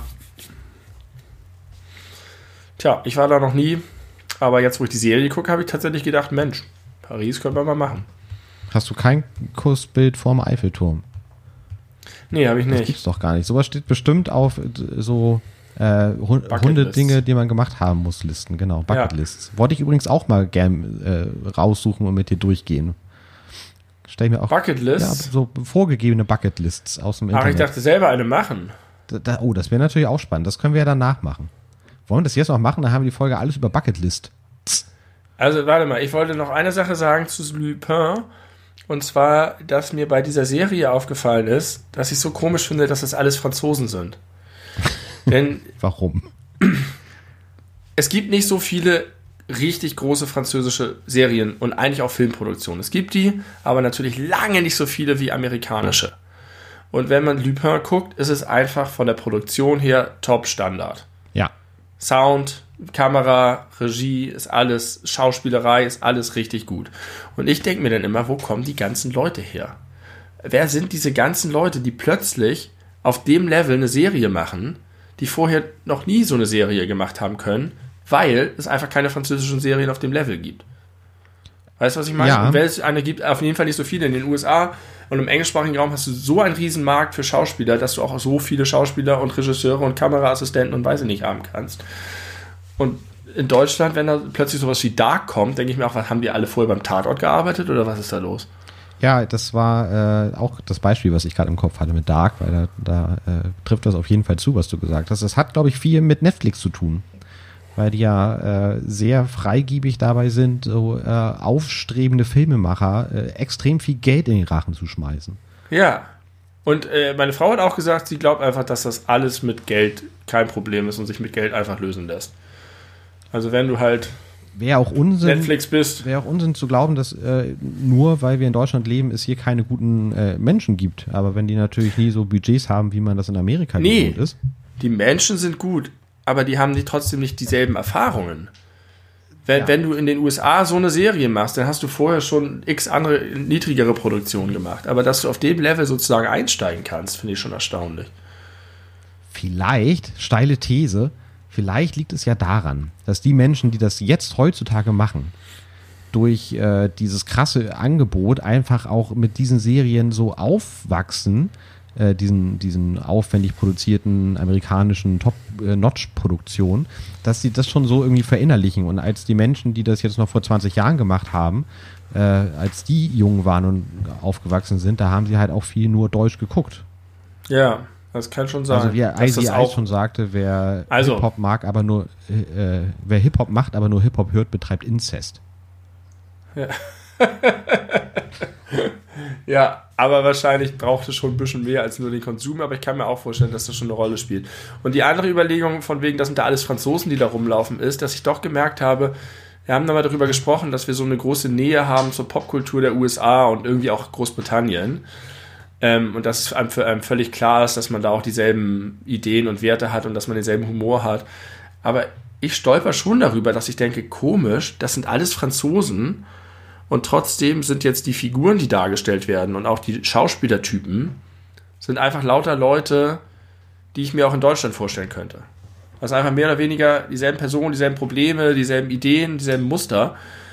Und obwohl Frankreich uns so nahe ist, benachbartes Land, so eine große Geschichte, habe ich, ist mein Bild von Frankreich, wo ich auch häufiger schon war, exotischer, als so eine Produktion jetzt nahelegt. Ich denke so komisch, dass die Franzosen das auch können und dass sie auch diese deutschen bzw. amerikanischen Typen sind.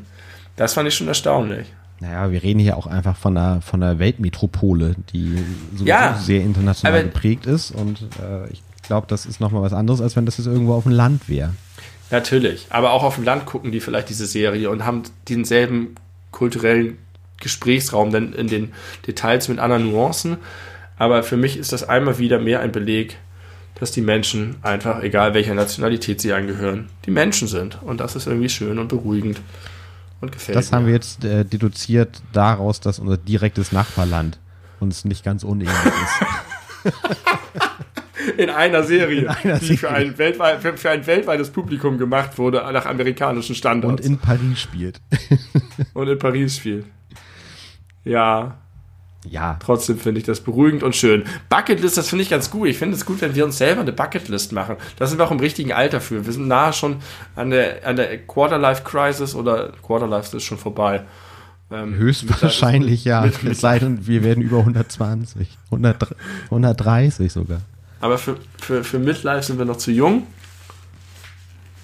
Oh Gott, wir haben nicht mal mehr, wir haben schon viel mehr als ein Viertel unseres Lebens durch. Scheiße, wir haben, wir haben mehr als ein Drittel wahrscheinlich schon.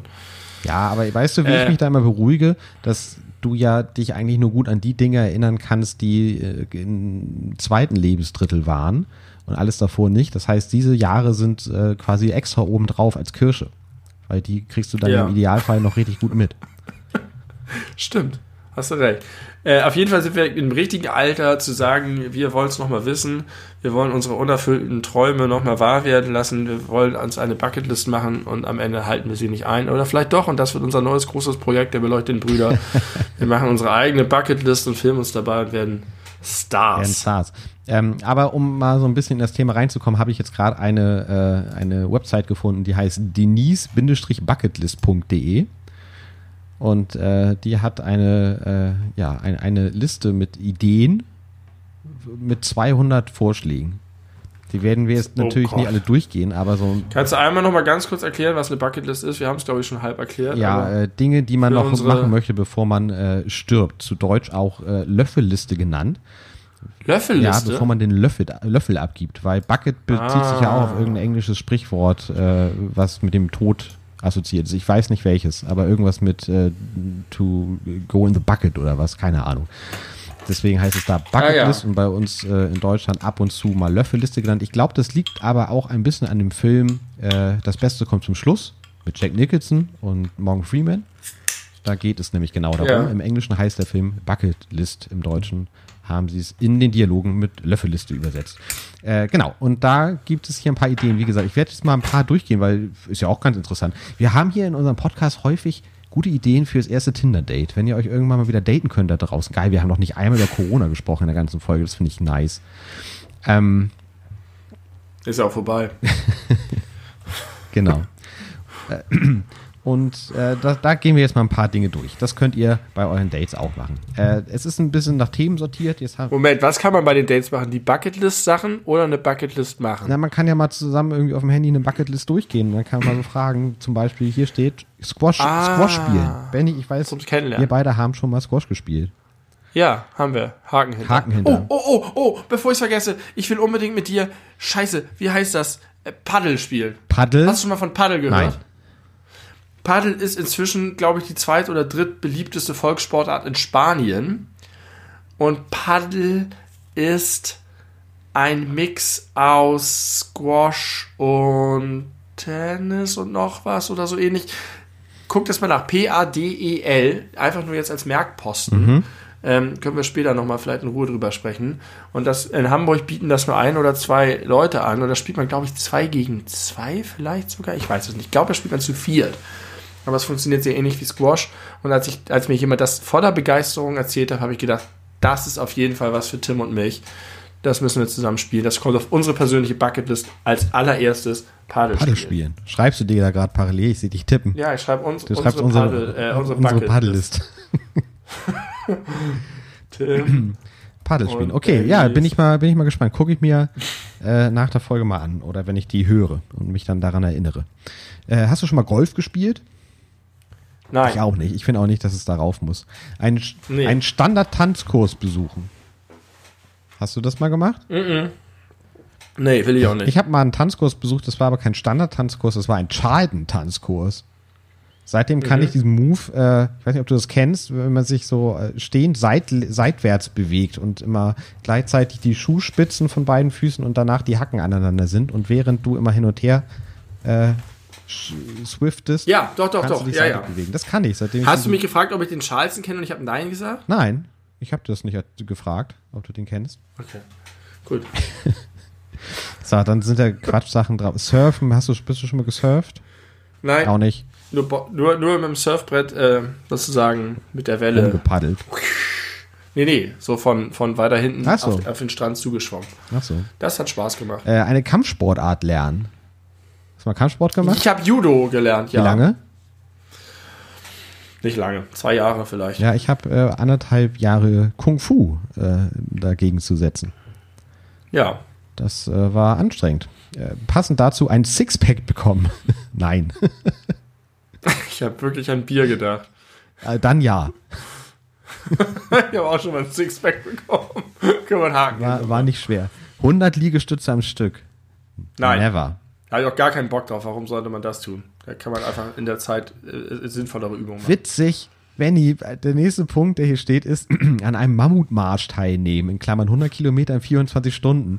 Erklär, Ja, das schreibe ich auch auf unsere Liste. äh, genau, erklär, kannst du kurz erklären, warum das witzig ist? Verstehst du überhaupt, warum das Das witzig ist deswegen witzig. Ja, natürlich verstehe ich das. Gut.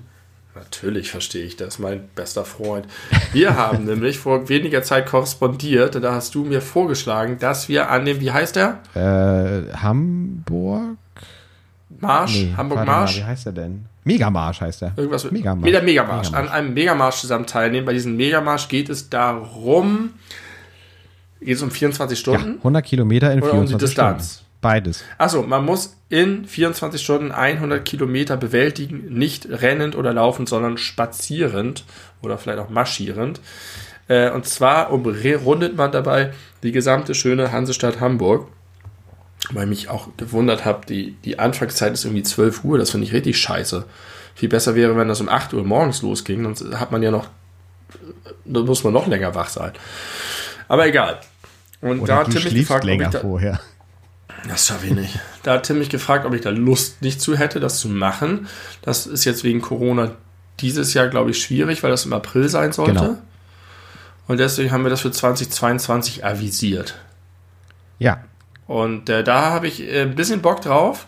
Als du das geschrieben hast, richtig Bock, da habe ich mich ein bisschen damit beschäftigt. Dann dachte ich, oh, das ist einfach, man ist müde, es ist anstrengend und sehr, sehr lang und will man das eigentlich wirklich. Aber ich, meine Frau hat mich gefragt, warum sollte man irgend sowas machen? Warum sollte man diese doofen Anlässe nehmen? Wenn man spazieren gehen will, macht man das. Wenn man lange spazieren gehen will, macht man das. Aber äh, sie ist auch nicht der Typ für. Ich kann das schon verstehen, dass man solche Sachen zum Anlass nimmt oder einfach sich Dinge vornimmt, die irgendwie herausfordernd sind, besonders sind äh, und einfach guckt, was passiert und dabei wird dann schon, wird's dann schon lustig ja, werden. und vor allem kann man das ja auch zum Anlass nehmen, da vorher auch irgendwie gezielt für zu trainieren. Und dann Ja. hat man, äh, dann trifft man sich äh, für Ich glaub- Spaziergänge. Das ist so ich witzig. glaube, ich werde einfach, ich werde einfach nach, nach acht Stunden die schlimmsten Blasen bekommen, nicht mehr gehen können und Es aufhören. gibt so viele Menschen, nein, nicht so viele, aber ein paar, die mir jetzt spontan einfallen, die jetzt ganz äh, aufhorchen werden, weil ich immer so auf Spazieren gehen, äh, gehen schimpfe. Weil ich den Akt des Spazierengehens doof finde. Stimmt, das hast du auch schon mal erwähnt. Obwohl du so gerne gehst, aber nur von einem Punkt zum anderen Genau, Ziel. ich möchte ein konkret, also we- wenn ich lange Strecken gehe, was ich gerne und oft gemacht habe, in letzter Zeit auch nicht mehr, oder nur noch sehr selten, aber früher sehr, sehr, sehr viel und sehr regelmäßig, äh, dann möchte ich auch irgendwo ankommen. Und nicht einfach, also es geht mir nicht um den Akt des Laufens, sondern es geht mir auch schon ums Ziel, aber dabei finde ich, ist Laufen eine sehr äh, valide Alternative zu allen anderen Möglichkeiten, um von A nach B zu kommen. Aber beim Spazieren Ja. geht man einfach nur um des Gehens willen. Und das finde ich irgendwie, sich dafür dann, äh, gerade jetzt zur aktuellen Jahreszeit, sich dafür dann extra äh, dann die Schuhe und die Jacke anzuziehen und vielleicht noch Handschuhe und Schal und sowas mitzunehmen, weil man ja lange draußen ist, das ist mir, das ist mir irgendwie nix. Ja, Aber dafür, da- das, äh, ja, ich, sowas, sowas würde ich gern mal zumindest ausprobieren. Ich glaube auch, dass das irgendwann echt richtig wehtun wird. Richtig wehtun wird. mit Sicherheit. Es wird einfach ganz schön doof. Es ist- aber ist okay, Es ist das. ein Kampf, Kampf gegen sich selbst. Und dazu, dazu passt auch das nächste, ein Marathon laufen oder Halbmarathon laufen. Hast du Habe ich beides gemacht und auch das, da kann man auch völlig zu Recht fragen, was soll denn das eigentlich? Warum macht man denn so einen Ja. Scheiß? Gerade Marathon, das, das macht wirklich, also mir kann keiner erzählen, dass er Spaß daran hat, einen Marathon zu laufen. Vielleicht, wenn du das regelmäßig machst, irgendwann schon. Ja, aber es dauert halt trotzdem, selbst wenn du sehr gut bist, irgendwie zweieinhalb, drei Stunden. Wenn du jetzt nicht absolute Spitzen. Äh, Und nichts, was drei Stunden dauert, kann gut sein, wie wir von Ben Hur wissen.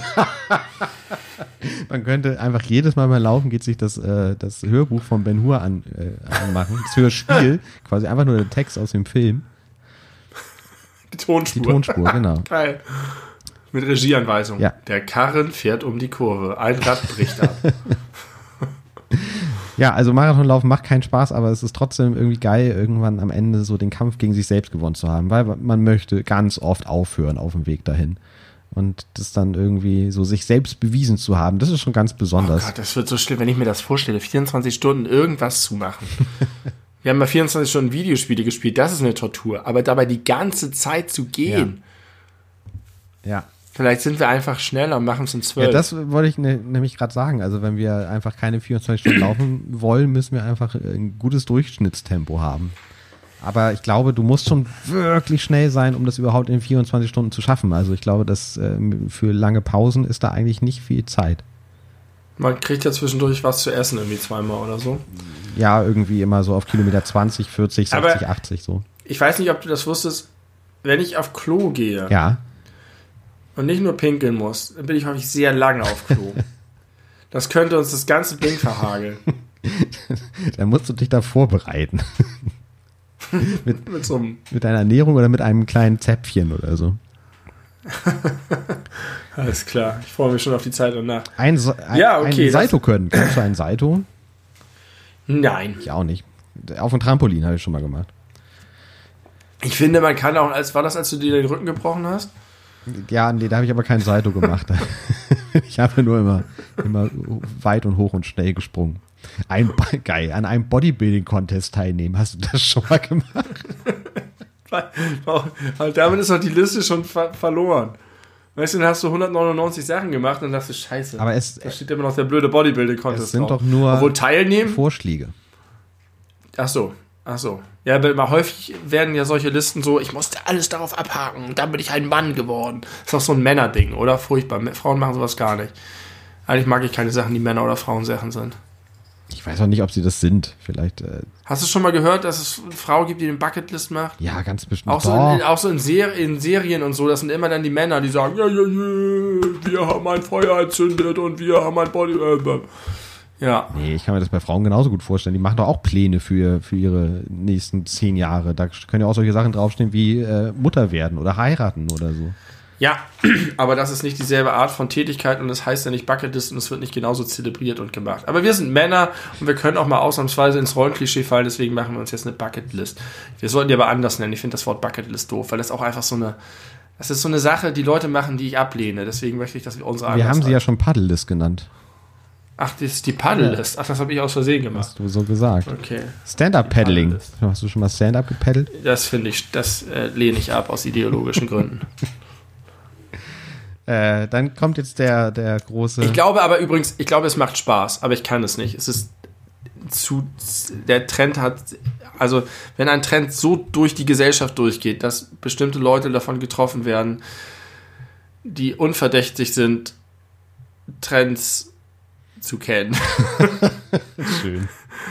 dann, dann möchte ich nicht Teil dessen sein. Aber trotzdem Herr der Ringe gut finden. Wie passt das zusammen? Ja, weil Herr der Ringe einfach gut ist. Ja, vielleicht ist Stand-up-Paddling auch gut. Herr der Ringe, Herr der Ringe ist kein Trend. Hallo, ist kein Trend. Du kannst nicht sagen, dass ein Film ein Trend ist. Naja, doch, wenn das irgendwie für eine ganze Weile äh, auch die persönlichen Interessenslagen von vielen Menschen beeinflusst, was bei Herr der Ringe definitiv der Fall war. Es haben sich ja hundertprozentig Ja, ganz viele Menschen mit dem Thema, nein, also mit dem. Thema Fantasy plötzlich auseinandergesetzt, obwohl sie damit nie was zu tun hatten vorher. Ja, es ist ein, ein Door-Opener, ist doch gut. Trendsetter. Ich will auch niemandem verbieten, Center-Paddling zu machen und daran Freude zu haben. Ich will es nur selber nicht machen. Und zwar aus einem niederen Motiv heraus. Wenn es mir Spaß machen würde, will ich nicht damit assoziiert werden, so ein Mensch zu Ich glaube sein. nicht, dass es dir Spaß machen würde. Es ist nicht besonders geil. Kann, Nein, hast du ja, ja, zweimal. Einmal auf der Alster und einmal auf dem See, als es sehr windig war. Das ist schlecht. Also es ist, sehr windig, also wobei sehr windig da auch jetzt nicht so sturmmäßig wahrzunehmen ist, sondern da reicht schon so ein Lüftchen, ein, ein stärkeres Lüftchen und schon ist das ganze, ist der ganze Sport sabotiert eigentlich, weil du einfach nicht in die Richtung kommst, äh, in die, aus der der Wind weht. Geht nicht. Also, ich frage mich ein bisschen beim Stand-Up-Paddling, warum sollte man stehen? Wenn man sitzen kann. Ja, das ist auch äh, der, der zweite große äh, Fehler, weil äh, zumindest, okay, das war vielleicht ein persönlicher Fehler. Das erste Mal, als ich das auf der Alster gemacht habe, hatte ich äh, aus irgendwelchen Gründen vergessen, mein Handy aus der Tasche zu nehmen und hatte massive Angst, ins Wasser zu fallen. ja. Äh, weswegen ich mich die ganze Zeit mit meinen Füßen, als wären das so kleine Hände, versucht habe, an Bord festzukreien. Und das war richtig unangenehm nach 20 Minuten und danach musste ich das noch 40 weitere Minuten machen und ich hatte schon keinen Bock mehr. Es war ganz unangenehm. Ja, kann ich verstehen. Also eine Kollegin von mir macht das passioniert und äh, zeigt doch mal Bilder und so. Und bei der finde ich das total super. Weiß auch nicht warum. Irgendwie, da, da habe ich das Gefühl, das stimmt alles, das ist alles gut. Will ich ihr nicht nehmen oder schlecht reden. Aber in meinem heimlichen Podcast, den niemand hören kann, darf ich darüber haten. Hallo, wenn du das jemals hören solltest, tut mir leid, dass ich deine Sportart so verächtlich bedacht habe. Ich mag dich trotzdem. Und dass du auch sehr unehrlich ihr gegenüber bist, wenn sie davon erzählt. Nee, nee, also ich äh, jetzt setze da nicht zu so einem Rant an, aber äh, ich, ich tue jetzt auch nicht so, als wäre ich total begeistert, aber ich finde es ja wirklich toll, das und wie sie das macht. Und ich freue mich auch für sie, weil das ist, glaube ich, für sie einfach genau das Richtige. Und sie hat, jeder, der, habe ich schon mal gesagt, Spaß an einer Sache hat, dann ist es immer gut. Dann ist die Sache auch gut in dem Das Moment. ist sehr positiv heute, das finde ich schön. Äh, ich, Ne? ich, unter, ich Weiter geht's das mit unserer Panelliste. Ja, jetzt kommt das äh, Thema Adrenalin pur. Äh, House Running. Moment, das ist ein Team? Ja, das äh, war eben Thema Sport. Und jetzt sind wir bei Adrenalin pur. House Running. Also dieses äh, sich irgendwie in so einem Geschirr reinhängen und dann äh, senkrecht die Wand runterlaufen von einem sehr hohen Gebäude. Ah, ja. Geil. Ja, nö. Hä- Hätte ich fast mal gemacht. Also es war schon, die, die Anmeldung war schon geplant, aber mit den Leuten, mit denen ich das vorhatte, aus irgendwelchen Gründen ging das dann doch nicht mehr oder wir haben es aus den Augen verloren oder keine Ahnung. Ist das so eine Betonwand, die man dann hochläuft? Das sind meistens, Das so wie, wie ich glaube, das war, wo ich fast mitgemacht hätte, war vom Radisson. Das ist ja so ein bisschen wie Spider-Man, Ja, ne? genau. Nur, dass du halt eigentlich nicht. Also ja, ich weiß, was du meinst, aber das fühlt sich als Spider-Man sicherlich anders an, wenn deine Füße an der Wand kleben. Ja, wahrscheinlich. Ich glaube, das ist auch ein ganz anderes Boah, das muss krass in die Waden gehen, wenn du Spider-Man bist und dann die Wand runterläufst, weil du musst ja quasi das ganze Gewicht nur mit deinen Wadenmuskeln gerade halten. Und noch wahrscheinlich Ja. ein bisschen so hinten die Oberschenkelmuskeln. Ich glaube einfach deine Spinnfäden. Wie macht er das eigentlich, dass die so krass kleben, aber er sie jederzeit total locker ab wegziehen Das kann? wird thematisiert bei, äh, bei äh, Into the Spider-Verse, den Film, den Ja, wovon du schon berichtet hast in diesem schon Podcast. Hab, genau. Äh, das hat was mit Konzentration zu tun. Also man muss dann irgendwie sich entspannen, sonst lässt es nicht los. Und das ist am Anfang Mhm. ein großes Problem für Miles Morales. Ist das auch ähm, bei echten Spinnen so? Ich würde mal mich aus dem Fenster lehnen und sagen, ja, wahrscheinlich.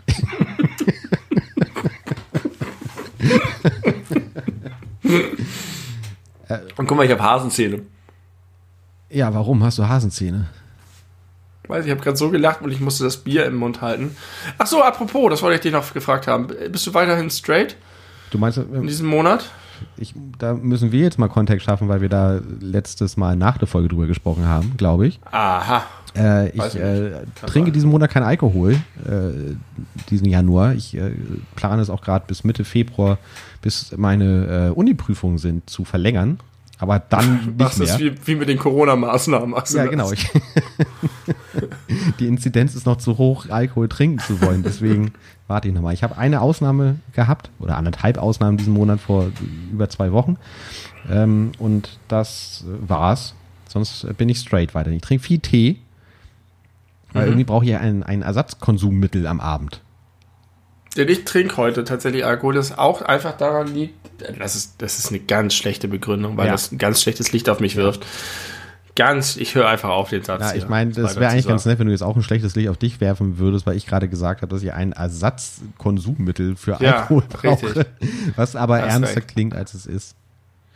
Also es entspricht überhaupt nicht dem Bild, das ich hier vermitteln möchte und vermitteln sollte und vermitteln kann, weil es nicht, nicht dem Bild entspricht, das ich bin. Aber ich bin alleine zu Hause und das ist ganz besonders, weil ich glaube, ich seit einem Jahr oder so nicht mehr alleine zu Hause bin. Und das ist ein ganz kurioses, komisches Gefühl. Denn nach langer, langer Selbstisolation haben wir uns entschieden, dass äh, der andere Teil meiner Familie, der nicht ich bin, ähm, meine Schwiegermama besucht. Die alleine wohnt und komplett isoliert ist seit ganz langer Zeit. Abgesehen von ihrem. Egal. Ich gehe jetzt nicht weiter in die Details meiner erweiterten Familie. Auf jeden Fall bin ich alleine zu Hause. Das ist sehr merkwürdig. Sehr, sehr, sehr, sehr merkwürdig. Es ist sehr still. Ich habe heute die Stille genossen, von der du schon geredet hast. Und äh, es ist äh, auch ein bisschen schlecht, muss ich sagen. Aber ich glaube, ich groove mich in den nächsten Tagen da so rein und mache dann plötzlich Dinge, die ich länger nicht gemacht Das glaube ich auch und ich glaube, das ist auch die, äh, die bessere Reaktion, als jetzt zu denken, oh, plötzlich ist das Leben richtig geil und ich genieße das total. Das wäre ja auch irgendwie ein Nee. schlechtes Zeichen. Aber ich äh, muss sagen, dass mir die letzten Tage und Wochen ein bisschen, habe ich auch letztes Mal thematisiert, auf den Kopf geschlagen sind. In dem Sinn, dass mir auch ein bisschen die Decke auf den Kopf gefallen ist, weil die Tage so ineinander fließen. Weil einfach, also es ist gerade eine richtig, richtig tolle Zeit, auch mit der Familie und mit den Kindern. Äh, aber dadurch, dass alles so gleich ist und ich immer nur dieselben Orte sehe und dieselben Leute sehe, ist dieses Gefühl, alleine zu Hause zu sein, ein bisschen wie Urlaub. Und nicht nach dem Motto, geil, endlich sind die alle weg, sondern Endlich hast du mal Zeit für andere ich, Dinge. endlich passiert mal was anderes in meinem Leben Ja. sozusagen. Es gibt eine Ja, Veränderung. verstehe. ähm, die Gleichförmigkeit. wird aber ich habe ich. Ich habe vorhin schon eine Videokonferenz gehabt, weil äh, meine Tochter so traurig war, dass ich nicht da bin und das war ganz rührend und ich war auch ganz traurig. Weil das auch für mich krass ist. Ich sehe die ja auch so viel wie seit Ewigkeiten nicht mehr. Jetzt mit Homeoffice und mit, die sind nicht in der Kita und naja, das wollte ich nur einwerfen. Deswegen trinke ich heute Alkohol. Ich glaube, Das hängt, nein, tatsächlich, tatsächlich hängt es damit zusammen, dass ich vorhin dachte, ich kann einfach richtig durchschlafen heute Nacht. Ja, auch da ist es alles, du hast alles total nachvollziehbar äh, erklärt, ohne Ein dass Glück. es, ohne ich meinen Hals aus der sympathisch- Schlinge gezogen. klingt. Hast du gut gemacht. Ich finde das hier irgendwie doof mit der Bucketlist hier mit den Vorschlägen. Wollen wir an unserer eigenen arbeiten? Ja, finde ich auch. Da bin ich viel heißer drauf. Aber du hast, es hat ja trotzdem ein bisschen Gesprächsanlass geboten. Ich finde, dafür ist die Bucketlist gut so ähnlich wie unsere Zeitfragen, nur in besser diesmal. Dass man sagt, was hast du eigentlich schon gemacht? Also, liebe Tinder, erste Dates, Leute, nehmt euch so eine Liste und legt los. Wir haben auf unserer bisherigen Paddelliste, Paddelspiel, den Mammutmarsch. Und ich habe etwas drauf gemacht, was ich äh, vorschlagen wollte, nachdem ich einen unserer letzten Podcasts gehört habe, wo wir uns beide darüber ausgekotzt haben, wie scheiße wir es finden, Klamotten einkaufen zu gehen. Ja. Und deswegen hatte ich den kuriosen Idee, dass wir mal zusammen einkaufen gehen, Klamotten einkaufen gehen, um zu gucken, wie wir den anderen in bestimmte Klamotten vielleicht hinein oder weg beraten würden und ob das etwas in unserem Style verändert. Weil du darüber geredet hast, und es geht mir auch so, dass es dir sehr schwer fällt, Dinge zu finden, die man nicht als Abziehbild von anderen Leuten, sondern als eigenen individuellen, lässigen Style tragen kann, die vielleicht ein bisschen jenseits der Norm sind, aber man traut sich immer nicht, in die eine oder andere Richtung zu gehen oder hat gar keine Grundlage. Und zwar glaube ich nicht, dass ich der beste Shoppingberater für dich bin, aber vielleicht bist du ein guter Shoppingberater für mich. Deswegen dachte ich, es wird mindestens lustig. Leider hast du gerade, wie ich erfahren habe, für sehr viel Geld Klamotten gekauft. Das ist richtig. Außerdem ist Corona, aber die nächste Shoppingphase kommt Richtig. bestimmt. Und äh, eine Bucketlist muss ja auch nicht innerhalb von äh, zwei Wochen umgesetzt werden. Und eine Paddellist schon mal gar nicht. Doch mal gar nicht. Also ja, ich finde die Idee auch, auch ganz, ganz, äh, ganz niedlich. Und ganz, kann man das so sagen? Ja, ne?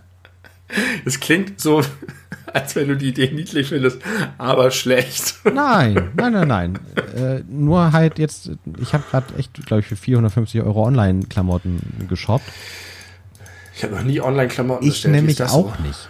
Und jetzt, äh, ich habe mir aus irgendwelchen Gründen drei Paar Schuhe bestellt, wo ich eigentlich gar keine Verwendung für habe, weil ich eigentlich immer dasselbe Paar trage.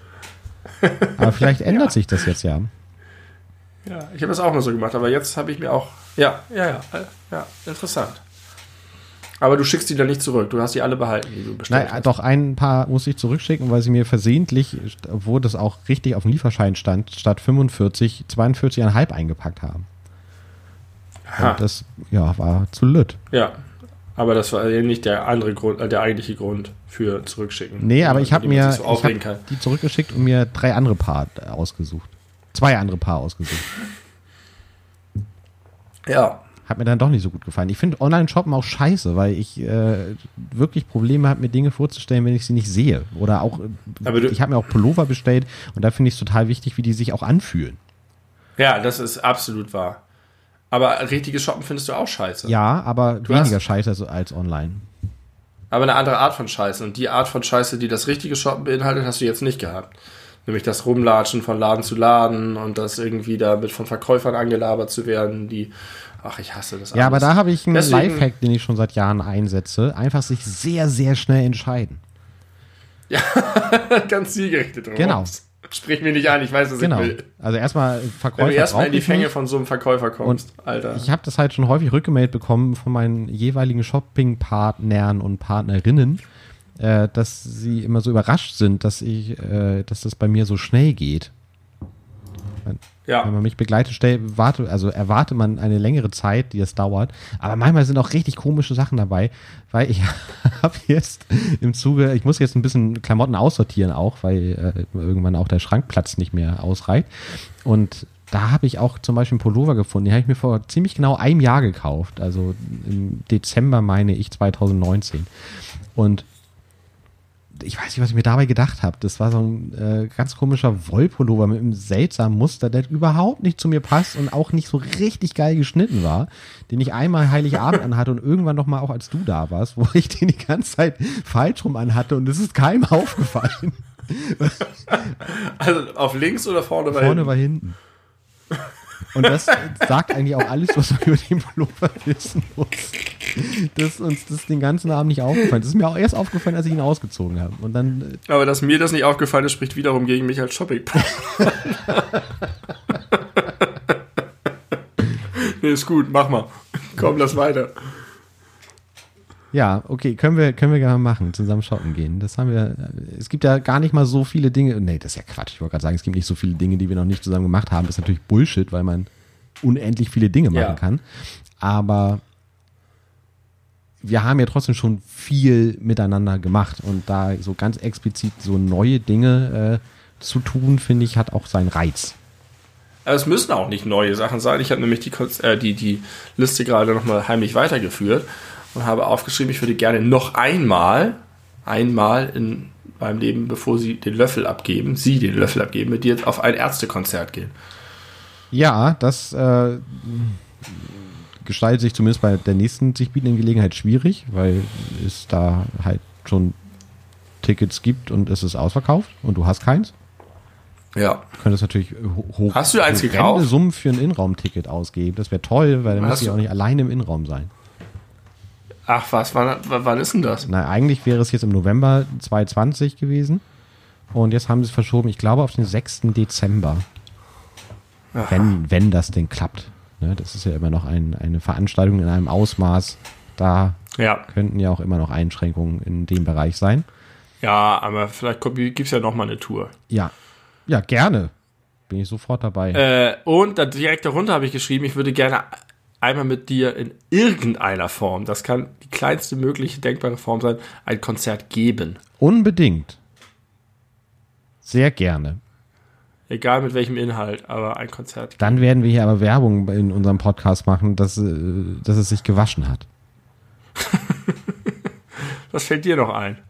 Ähm, Für unsere gemeinsame, ist ja eine gemeinsame Bucketlist, ne? Das ja, genau, Dinge, die wir gemeinsam machen, nicht Dinge, die nur einer von uns machen möchte.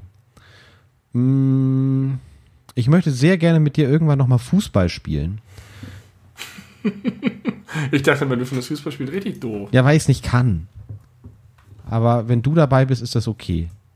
Da weiß ich, dass wenigstens einer äh, mitspielt, der mich lieb hat. Egal wie ich spiele. das ist mir wichtig. Ich habe immer viel und gerne Fußball gespielt. Ja, ich einen Sommer auch. Da haben wir sehr, sehr, sehr, sehr, sehr oft zusammen Fußball gespielt. Das war schön. Ach, wie alt war das da in Eimsbüttel, da in der Lutherstraße? Nee, das, nein, das, das äh, noch das Jahr davor, 2006, als die äh, WM in Deutschland war. Da war doch irgendwie die ganzen Sommerferien über, oder es war ja schon nach der Schule, das heißt, die meisten Leute hatten sowieso nicht so viel zu tun. Da war doch eigentlich im ganzen Sommer über zwei bis dreimal die Woche auf dem O-Camp. Äh, jeder, der will, kommt da hin und spielt. War es 2006? Das war 2006, ja. Da habe ich noch auf dem. Ach doch, ich erinnere mich. Das stimmt. Ja, das war das super. Das war ganz, ganz toll. Und es war, es war, man wusste nie, wer kommt. Man war sich aber immer sicher, es sind ja, genug ja, Leute ja. da. Es hat richtig gut funktioniert, weil ja, wir hatten alle nicht viel zu tun nach der Schule. Und es war Sommer und das Wetter war geil und äh, es hatten immer andere Leute Zeit. Und das war toll. Ich, ich hatte ja noch lange eine Hallenfußballtruppe. Und jetzt äh, direkt vor Corona habe ich angefangen, ich war nur einmal da, hier bei uns um die Ecke ist so eine Truppe, die das auch macht. Die machen das seit, ich glaube, 42 Jahren. Also die Ältesten, die mitspielen, sind über 60. Und es gibt aber auch bis 13 Jahre runter. Es gibt auch einen Papa, der mit seinem Sohn kommt. Mhm. Und das ist auch eine Gruppe von ganz vielen verschiedenen alle Altersstufen und eine nette Truppe und die treffen sich halt genauso locker, man weiß nie, wer kommt, einmal die Woche da auf dem Platz hier bei mir direkt um die Ecke. Da habe ich einmal mitgespielt, das hat super viel Spaß gemacht und dann war Corona da. Und seitdem habe ich nicht mehr gespielt, das war jetzt vor über einem Jahr. Nicht über einem Jahr, das ist falsch. Februar oder so. Das ist äh, auch Hallenfußball oder draußen Fußball? Nee, nee, draußen. Die spielen bei jedem Wetter. Und Silvester haben sie die Tradition, dass sie immer, also jeden, sie spielen immer samstags und Silvester auch immer, egal welcher Wochentag, mit Berlinern und Glühwein. cool. Und das sind einfach so, es gibt ja diese verbissenen Fußballspieler, die so, ne, und, und oder die, die, die äh, mega die Show-off-Leute sind, aber das sind einfach Leute, die super freundlich, offen sind und wo es, egal was du tust, du kannst, kriegst keine Häme oder du kannst nichts falsch machen sozusagen, außer du bist halt ein Arschloch. Und das sind die, mir die liebsten Sportlergruppen. Ja, das klingt sehr sympathisch. Okay, du möchtest gerne mit mir Fußball spielen. Irgendwie ist es viel körperlich hier, ne? Viel Sport und so. Und, und alles ist körperlich hier. Ja, aber ich äh, weiß nicht, ob das vielleicht daran liegt. Ich bin gerade so in love with Sport, um weiterhin Englisch zu reden an unnötigen Stellen. Ja, wie kann denn das Ich, sein? äh, wie wir ja festgestellt haben und ich auch im Podcast in der letzten Folge angedeutet habe, äh, ist, äh, war ich in den letzten Tagen und Wochen irgendwie davor auch ein bisschen mellow. Ich glaube, das lag auch wieder Englisch. Aber ich finde, mellow hat auch keine gute deutsche Entsprechung. Was kann man dafür sagen? Betrübt? Ja, betrübt klingt jetzt ein bisschen heftig, äh, aber so in die Richtung. Und ich glaube auch, dass das was mit Corona zu tun hat, weil ähm, ich habe vor vielen Wochen, als der neue harte Lockdown kam, habe ich mir eine Handynotiz gemacht, da stand äh, sinngemäß sowas drin wie, äh, der Lockdown hat an meinem Leben nichts verändert. Was Und das ist was traurig. einfach daran äh, damit zu tun hat, dass ich irgendwie vorher mich auch schon verhalten habe, überwiegend jedenfalls, als wäre der harte Lockdown. Ja. und- Da gab es ganz am Anfang im März schon dieses geile äh, äh, Meme, wo stand, when you realize that your lifestyle is called quarantine. Ja, richtig. Genau, so, so habe ich mich da schon ein bisschen gefühlt, Quarantine oder Quarantine? Quarantine. Quarantine. würde ich sagen. Ja. Und irgendwie dadurch, dass es jetzt auch immer noch so ungewiss lange ist und sie erwischen mich halt ein bisschen jetzt mit der Regelung, sich maximal nur noch mit einer Person treffen. Weil dann kommt man doch mal irgendwie mit einem anderen Paar zusammen Spieleabend machen und so. Das ist, äh, Ja. Schlug mir auch echt so ein bisschen aufs Gemüt und dann auch irgendwie noch viel zu Hause gearbeitet und einfach sehr, sehr, sehr selten das Haus verlassen. Das ist irgendwie, äh, hat sich irgendwie so vermengt. Und jetzt habe ich es aber geschafft, in den letzten zwei Wochen wieder regelmäßig laufen zu gehen. So alle drei Tage ungefähr. Stimmt. Das hast du neulich geschrieben. Da war ich ganz stolz. Auch süß. Nein, war ich nicht. Ich habe mich gefreut. Stolz bin ich nicht. Man hat ja in der, Kann ich auch gar nicht sein. Das wäre total anmaßend, wenn ich stolz wäre. Ich habe mich gefreut. äh, ich habe ja in der, in der Silvester-Podcast-Folge schon angekündigt, dass äh, mein, mein Bauch zu dick geworden ist und ich dagegen was unternehmen möchte als neuer Jahresvorsatz. Und den kriege ich ganz, ganz gut umgesetzt. Noch nicht in der äh, Frequenz, wie ich mir das eigentlich wünschen würde und insbesondere auch noch nicht mit den Leistungen, die ich so halbwegs gewohnt bin, noch so vom letzten Mal, als ich das regelmäßig geschafft habe. Aber es überhaupt zu machen, ist so toll. Das hat so viele positive Effekte. Also nicht nur, dass man dann das Ziel eventuell abzunehmen äh, erreichen kann eher, sondern auch alles andere, dass man einen Grund hat, rauszugehen, dass man dann auch längere Zeit an der frischen Luft ist, dass man auch mal äh, trotz irgendwas im Ohr vielleicht auch mit seinen Gedanken ein bisschen abschweifen kann. Weil da gelingt mir das Ja. ganz gut. Anders als wenn ich jetzt äh, in der Bahn fahre oder auf dem Fahrrad bin und dabei Podcast höre. Da kann ich das nicht so gut. Aber wenn ich laufe, können meine Gedanken auch mal sich entfernen von dem, was ich direkt im Ohr habe. Und das ist äh, total Ja. schön. Und das ist so eine, so eine Eu- Euphoriespritze. Deswegen, ich kann das wirklich sehr empfehlen, wenn euch zu Hause irgendwie jetzt Cool. auch aktuell die Decke auf den Kopf fällt. Auch wenn ihr äh, völlig zu Recht auch sagt, Joggen ist langweilig und anstrengend und blöd und auch irgendwie pointless. Aber versucht es einfach mal. Ich kann das echt empfehlen. Das, mir geht so viel besser seitdem. Mir geht's auch ein bisschen so, obwohl ich keinen Sport mache, aber ich war ja eben ähnlich mellow. Und äh, ich äh, bin habe ein viel besseres Gefühl jetzt. Ich war neulich an meinem freien Tag am Mittwoch, also es war so warm. Es 9 Grad Ja. plötzlich. Und da war ich einfach ganz viel draußen und habe dann von hinten, wir haben so viel Holz hinten im Garten liegen, habe das irgendwie verladen und habe die Hühner mal wieder rausgelassen. Ähm, oh, wir kriegen wahrscheinlich jetzt im April übrigens neue Hühner. Drei Stück?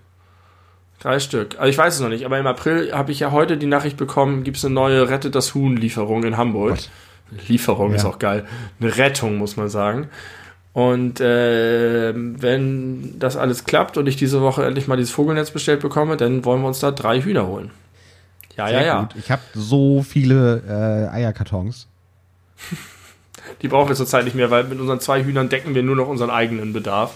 Aber den auch immer noch zu 100 Das Prozent. heißt, ich kann die wegschmeißen ohne schlechtes Gewissen. Oder soll ich die dann doch irgendwie mitbringen? Ich glaube, zurzeit kannst du sie wegschmeißen, weil wir haben ja noch welche auf Lager, dank deiner fleißigen Sammelei. Und wenn es wieder anläuft, dann wirst du ja auch weiterhin wieder. Und ja, ich glaube, die kannst Nee, du aber wegschmeißen. dann werde ich ja wahrscheinlich wieder seltener welche brauchen, weil erstens können wir uns dann hoffentlich auch wieder regelmäßig sehen. Ja, trotzdem. Und zweitens, und, und dann, dann äh, müsst ihr auch wieder vier abgeben. Ich glaube, ich bringe sie dir mit. Ja, das. Na gut. Sie werden nicht Die schlecht. werden nicht schlecht. Das ist So nur ist es. Pappe. Und es sind ganz viele Sechser. Die Ähm, auf jeden Fall, manchmal so, wenn man im Dezember, wenn es so sonnig ist, dann hat das alles so ein bisschen mehr von apokalyptischem Wasteland, Brachland. Äh, und äh, jetzt war es aber so am Mittwoch, dass es so ein schönes Gefühl von war, es ist, wird noch nicht Frühling, aber man erinnert sich daran, wie es war und wie es sein wird und der Blick ist wieder nach vorne gerichtet und man weiß, da erwartet einem was Schönes. Ich freue mich so, so, so sehr auf den Frühling. Ja. Wie, wie selten zuvor in meinem Leben. Äh, der Januar kriecht weiter wie ein kaputtes Stück Fleisch durch die Gegend. 24.01. Meine Güte. Ähm, ja, aber ich sag dir, das schwere Stück kommt noch. Wenn der Januar geschafft ist, ist es noch längst nicht geschafft. Na, ich glaube doch, weil es ja jetzt schon merklich später dunkel wird. Ich bin ja, das, und das hilft hilft, mir auch das sehr. hilft so ja, ja. ungemein. Ich äh, Ja. bin auch neulich erst um 20 nach 4 oder so losgejoggt. Da wurde schon leicht dämmerig und als ich nach Hause kam, war es dann auch schon so halbwegs dunkel, aber bis dahin war ja immer noch so eine geile Zwischenparallelhelligkeit und je länger da- das Jahr dauert, je weiter wir voranschreiten, desto länger bleibt es hell. Und dann kommt ja der Am 31. März mit der Zeitumstellung. Was? Ach ja. Ja, ja, ja, ja. Ja, dann ist alles safe, dann ist alles Ja. gut. Ähm, ja, da freue ich mich super drauf. Also, äh, man, man merkt und hört und sieht, es geht uns beiden diese Woche deutlich besser als vor zwei Wochen. Wir sind optimistisch, zukunftsgewandt. Unser Leben scheint weniger sinnlos zu sein. Aber es scheint nur. Es scheint nur so. Ich habe einen wahnsinnig dichten Bart, den nehme ich mir morgen ab. Wenn schon meine Haare ins Unermessliche wachsen, dann soll wenigstens mein Bart ordentlich aussehen. Ähm, Das finde ich nicht. Ich finde, du könntest den Bart dran lassen. Nee. Das äh, ist mir zu, wenn es an beiden Seiten, dann wirkt es für mich nur noch nach, Jesus. nach gehen lassen. Nach, ich mache einfach nichts mehr. Ich ver, ver, verkomme einfach. Es passt zusammen, das stimmt. Und äh, inzwischen ist auch meine Haare hier vorne sind so lang geworden, dass ich äh, einen anderen Look langsam habe. Du siehst ein bisschen aus wie, wie äh, Cousin It von der Adams Family. Oder, oder Ja. Vetter It heißt er auch. Fett, fetter It, Ja. ja. Genau. nein. Wenn ihr euch das jetzt vorstellt, nein, so schlimm ist es noch nicht. Meine Augen sind sichtbar. Aber ich habe so eine krasse Matte, die mir hier so schräg durchs Gesicht Ich habe meine Freundin dazu überredet bekommen, mir den Nacken äh, zu machen ein bisschen und auch die Ohren ein bisschen frei zu machen. Der Rest ist genauso lang Ja. wie vorher, aber das hat mich irgendwie ein bisschen entspannt. Ja, aber du bist auch auf einem kürzeren Punkt gestartet. Das stimmt. Ich. Das stimmt. Bei, bei dir ist es jetzt kürzer als bei mir im November. Nee, ich glaube, das täuscht ein bisschen. Das, weil die, ja, Ja, mach mal hier so den Kopf so zur Seite, dass ich die im Profil sehen kann. Ja, nee, hinten ist schon noch. Das ist schon noch. da geht noch was. Sehr Da geht kurz. noch was. Ähm, Wollen wir noch was auf unsere Paddelliste schreiben? nee, oder ich, wollen wir die ich, einfach in ich, den genau, nächsten ich Folgen würde sagen, das ist ein weiterführen? Work in Progress. Ongoing Project. Dinge für unsere, unsere Paddelliste. Ihr könnt auch Sachen vorschlagen, liebe Ja. Zuhörer. Äh, hast, du, hast du bei iTunes noch mal reingeguckt? Jetzt eigentlich? tatsächlich eben gerade, während du gesprochen hast. Noch nichts äh, Neues da. Also wir haben zwei Rezensionen, weiter, weitere Rezensionen angekündigt, die noch nicht offensichtlich in Monaten freigeschaltet wurden. Ja. Es ist ein Skandal sondergleichen. Und solange gibt es aber trotzdem weiterhin nichts äh, vom Tagebuch. Das heißt, wenn ihr das hören möchtet, schreibt doch mal den Apple Support an. Wenn Ja, ihr genau, das ist der wirklich, nächste Schritt. wirklich ernst meint, dann nehmt mal Kontakt auf. das, das würde ich witzig finden. Vor allen Dingen guckt dann Apple sich unseren Podcast an und untersucht das Ganze. Und stellt Ähm, fest, die Jungs sind hilarious Ja, und supporten uns. wir pushen die jetzt ja, richtig. das wäre gut. Ähm, ich möchte gerne, bevor wir zum Schluss kommen, noch mal ganz kurz das ebenfalls sehr aktuelle Thema Clubhouse in die Ringe schmeißen. Ja, Clubhouse ist, äh, das, irgendjemand hat es heute schon geschrieben, dass das äh, Social Network, nein, dass die Julis unter den Social Networks. Die jungen Liberalen. Die jungen Liberalen, ein, ein elitärer Schnöselhaufen von Leuten, die sich selber abfeiern äh, und mit künstlicher Verknappung den Markt regieren. Ja, kannst du ganz kurz erklären, wie es funktioniert für die, die diejenigen, die es vielleicht nicht mitbekommen haben? Clubhouse ist eine neue Social App, die aus dem Silicon Valley kommt und total hochgehypt wird und mit ganz viel Geld schon gehandelt wird und als das Next Big Thing äh, gilt. Und das Konzept ist, es ist ein reines Audioformat, bei dem sich jeder jederzeit mit anderen Leuten zusammenfinden kann und einen Raum eröffnen kann, in dem man so ähnlich wie du und ich hier als Podcast, aber sozusagen live übertragen, gestreamt, äh, kann jeder in diesen Raum reingehen und ihn auch jederzeit, und das ist tatsächlich eine ganz hübsche Funktion, finde ich, ihn stumm und still und stumm wieder verlassen. Das heißt, leave quietly, ja. die Funktion. Also kannst du überall mal reinhorchen. Und der Clou des Ganzen ist die künstliche Verknappung. Äh, es ist nicht für jeden offen, sondern man braucht eine Einladung. Wenn man eine Einladung hat in den erlauchten Kreis derer von und zu aufgenommen wird, die dort mitmachen dürfen, dann hat man erst Zugriff und kann Manuela Schwesig dabei zuhören, ähm, wie sie über Ofenkäse redet oder Christian Lindner darüber zuhören, wie er die Regierung kritisiert oder Hubertus Heil dabei zuhören, wie er über die Beschaffung von Masken spricht. Aber natürlich nicht nur Politiker, aber weitem nicht. Nicht nur die. Es ist aber im Wesentlichen ein Ding für Politiker, Promis und Journalisten mit Schwerpunkt, würde ich sagen. Und es wirkt tatsächlich ein bisschen elitär. Ähm, ich möchte noch kurz ergänzend sagen, es ist natürlich nicht nur äh, das geile Feature, dass man auch leise den Raum verlassen kann, sondern auch, dass man sich theoretisch an all diesen Gesprächen beteiligen kann. Ja. Man kann so Richtig. die Hand hochheben, sich melden und dann kann man äh, Gesprächsrechte äh, bekommen von den äh, Hauptmoderatoren. Und dann kann man auch äh, direkt Fragen stellen an eben halt all diese Menschen. Ich glaube, das ist so ein bisschen das, womit sie äh, womit sie für sich werben, weil es ist natürlich toll, eine Vor also die Vorstellung ist toll, bei zum Beispiel einem Podcast, den man gerne hört, wenn er da stattfindet, äh, sich melden zu können und potenziell drangenommen zu werden, um sich auch irgendwie inhaltlich einzumischen.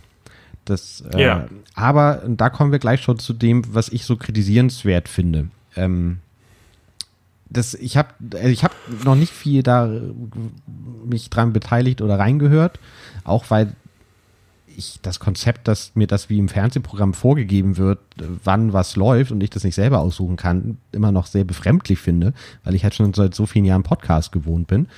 Ähm, aber ich glaube, das, was ich gehört habe, klingt sehr danach, dass wirklich die Moderatoren viel, viel, viel, viel reden, zumindest wenn es eben halt berühmte Leute sind. Dann werden die interviewt, dann äh, diskutieren sie miteinander und da hören da hunderte von Menschen zu und da gibt es aber wenig Publikumsbeteiligung, zumindest bei den Dingen, ja. die ich bisher gehört habe. Das ist natürlich auch schwierig zu organisieren, weil äh, in Wahrheit ist auch, das ist ja das Problem bei öffentlichen Diskussionen auch, wenn du zuhörst, dann willst du auch wissen, was sagt jetzt Christian Lindner oder was sagt Lady Gaga und nicht, was sagt Dufus 345, der sich meldet. Deswegen, halt, dafür gehst du dann nicht es rein. Es herrscht Klarnamenpflicht, bitteschön. Ja, richtig. Es herrscht, ja, kann ja sein. In den USA darf man sein Kind auch Dufus 345 nennen.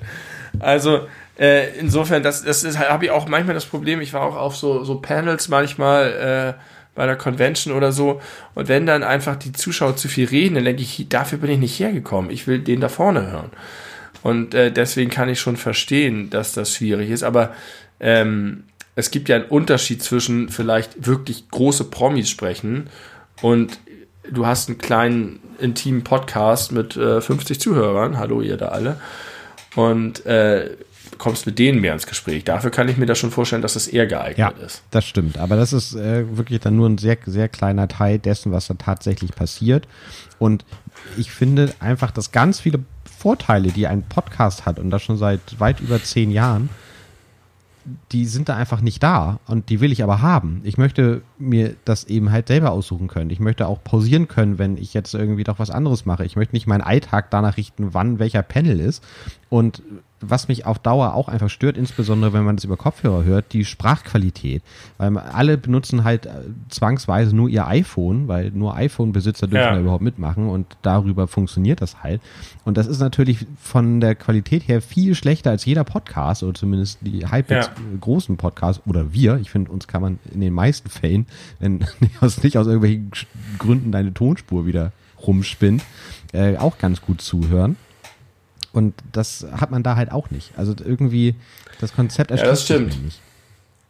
Naja, aber das gilt halt für andere soziale Netzwerke auch. All die neueren sozialen Netzwerke wie äh, die, die Stories bei Instagram, wie Snapchat, wie TikTok und so weiter, das sind alle sehr viel schnelllebiger. Da geht es auch nicht auf Demand, sondern du hast einen Stream und du springst überall mal rein und hörst überall. Und gestern, gestern Abend habe ich zufällig so ein bisschen wie es früher auch war mit Fernsehen oder so. Gestern habe ich reingeseppt und da hatten wir hier gerade der und der und das war interessant. Und dann redest du so ein bisschen darüber. Ähm, also es geht tatsächlich, so wie auch Foren sterben, kann ich mir vorstellen, dass die Entwicklung offensichtlich ist es ein bisschen so immer weiter ins Nowcasting, ist glaube ich das Wort. Geht. Ist das das Wort? Keine Ahnung. Ähm, und ich finde das auch schade, weil ich auch das strukturiertere On-Demand oder auch nochmal zurückspulen können oder pausieren können, das mag ich auch alles sehr gerne, aber vielleicht sind wir einfach eine alte Generation und die jungen, frischen, dynamischen Hubertus Heils und Christian Lindners dieser Welt überholen uns rechts und links mit ihren geilen neuen Apps. Also du hast nicht den Eindruck, dass wir das für uns in irgendeiner Art und Form, äh, Art und Weise nutzen können oder sollen. Zurzeit auf jeden Fall nicht, weil wir würden damit wahrscheinlich 80 Prozent unserer Zuhörer verlieren, weil die alle nicht bei Ich Clubhouse sind. noch mehr, ehrlich gesagt. Und wir würden, wir könnten es nutzen, um uns neue Zielgruppen zu erschließen und einfach die ganze Zeit geile Gespräche moderieren und tausend Leute hören uns zu und die schicken wir alle zu Spotify, um unsere Podcasts Wir zu können das gerne mal ausprobieren, aber ich, äh, ich. Wir werden wahrscheinlich keine Zuhörer ich finden. vermute das auch. Aber ja, wir können es ja gerne mal probieren. Okay, Benny, Äh, Ja? Stopp, stopp, stopp, Ja, stopp. ja. Ich weiß, die Folge ist spät, der Abend ist spät, aber äh, ich bin nicht mal zu meinen Intro-Themen gekommen. du wolltest doch Ist Call, das nicht Callbacks krass? Nach machen. zwei Stunden. Ich wollte Callbacks machen, die sind nicht besonders gut, aber sie müssen jetzt noch mal kurz raus. Ich habe unsere, unseren Podcast gehört, wo wir über Matratzengeschäfte und Con die Concorde geredet Ja. haben, wegen Matratzen Concorde. Und während ich das gehört habe, ist mir einmal die Idee gekommen, wir sind dem Rätsel auf der Spur gewesen, warum Matratzengeschäfte in Eckläden sind. Und das ist so kurios, deswegen Schaufenster, dachte ich einfach, vielleicht sind Eckläden aufgrund der Baustruktur und den tragenden Wänden und so, die da sind, einfach häufig die größeren Flächen und die brauchen einfach so viel Platz.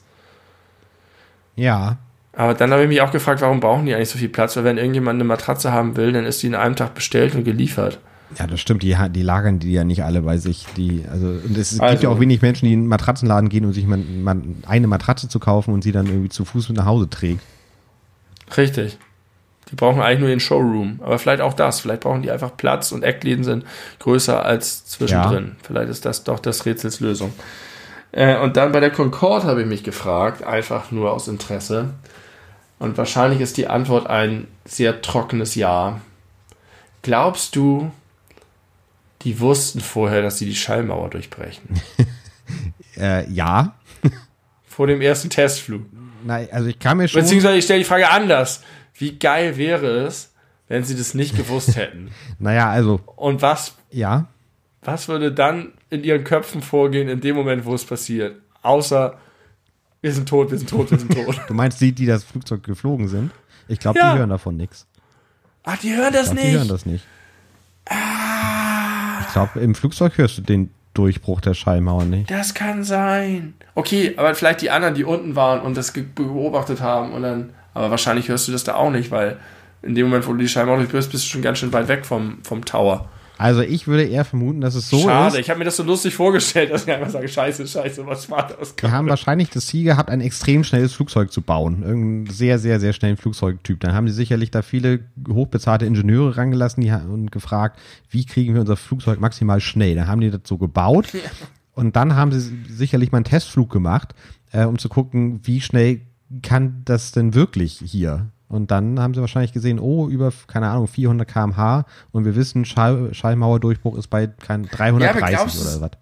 Glaubst du, sie haben da eins und eins zusammengezählt? Weil die, die Tatsache, dass du weißt, dass die Schallmauer da und da ist, ist ja erstmal ein Fact, der nicht in direktem Zusammenhang mit diesem Testflug steht. Ja, aber ich habe Da muss ja einer der Sitzende sagen, hey, wusstet ihr, dass die Schallmauer bei so einem... Und das ist auch eine Geschwindigkeit, die bis dahin nicht relevant war. Deswegen kann ich mir vorstellen, dass das keiner auf dem Zettel Aber hatte. wieso, also äh, stellst du dir das so vor, dass das so fünf Leute sind, die so ein Flugzeug konzipieren?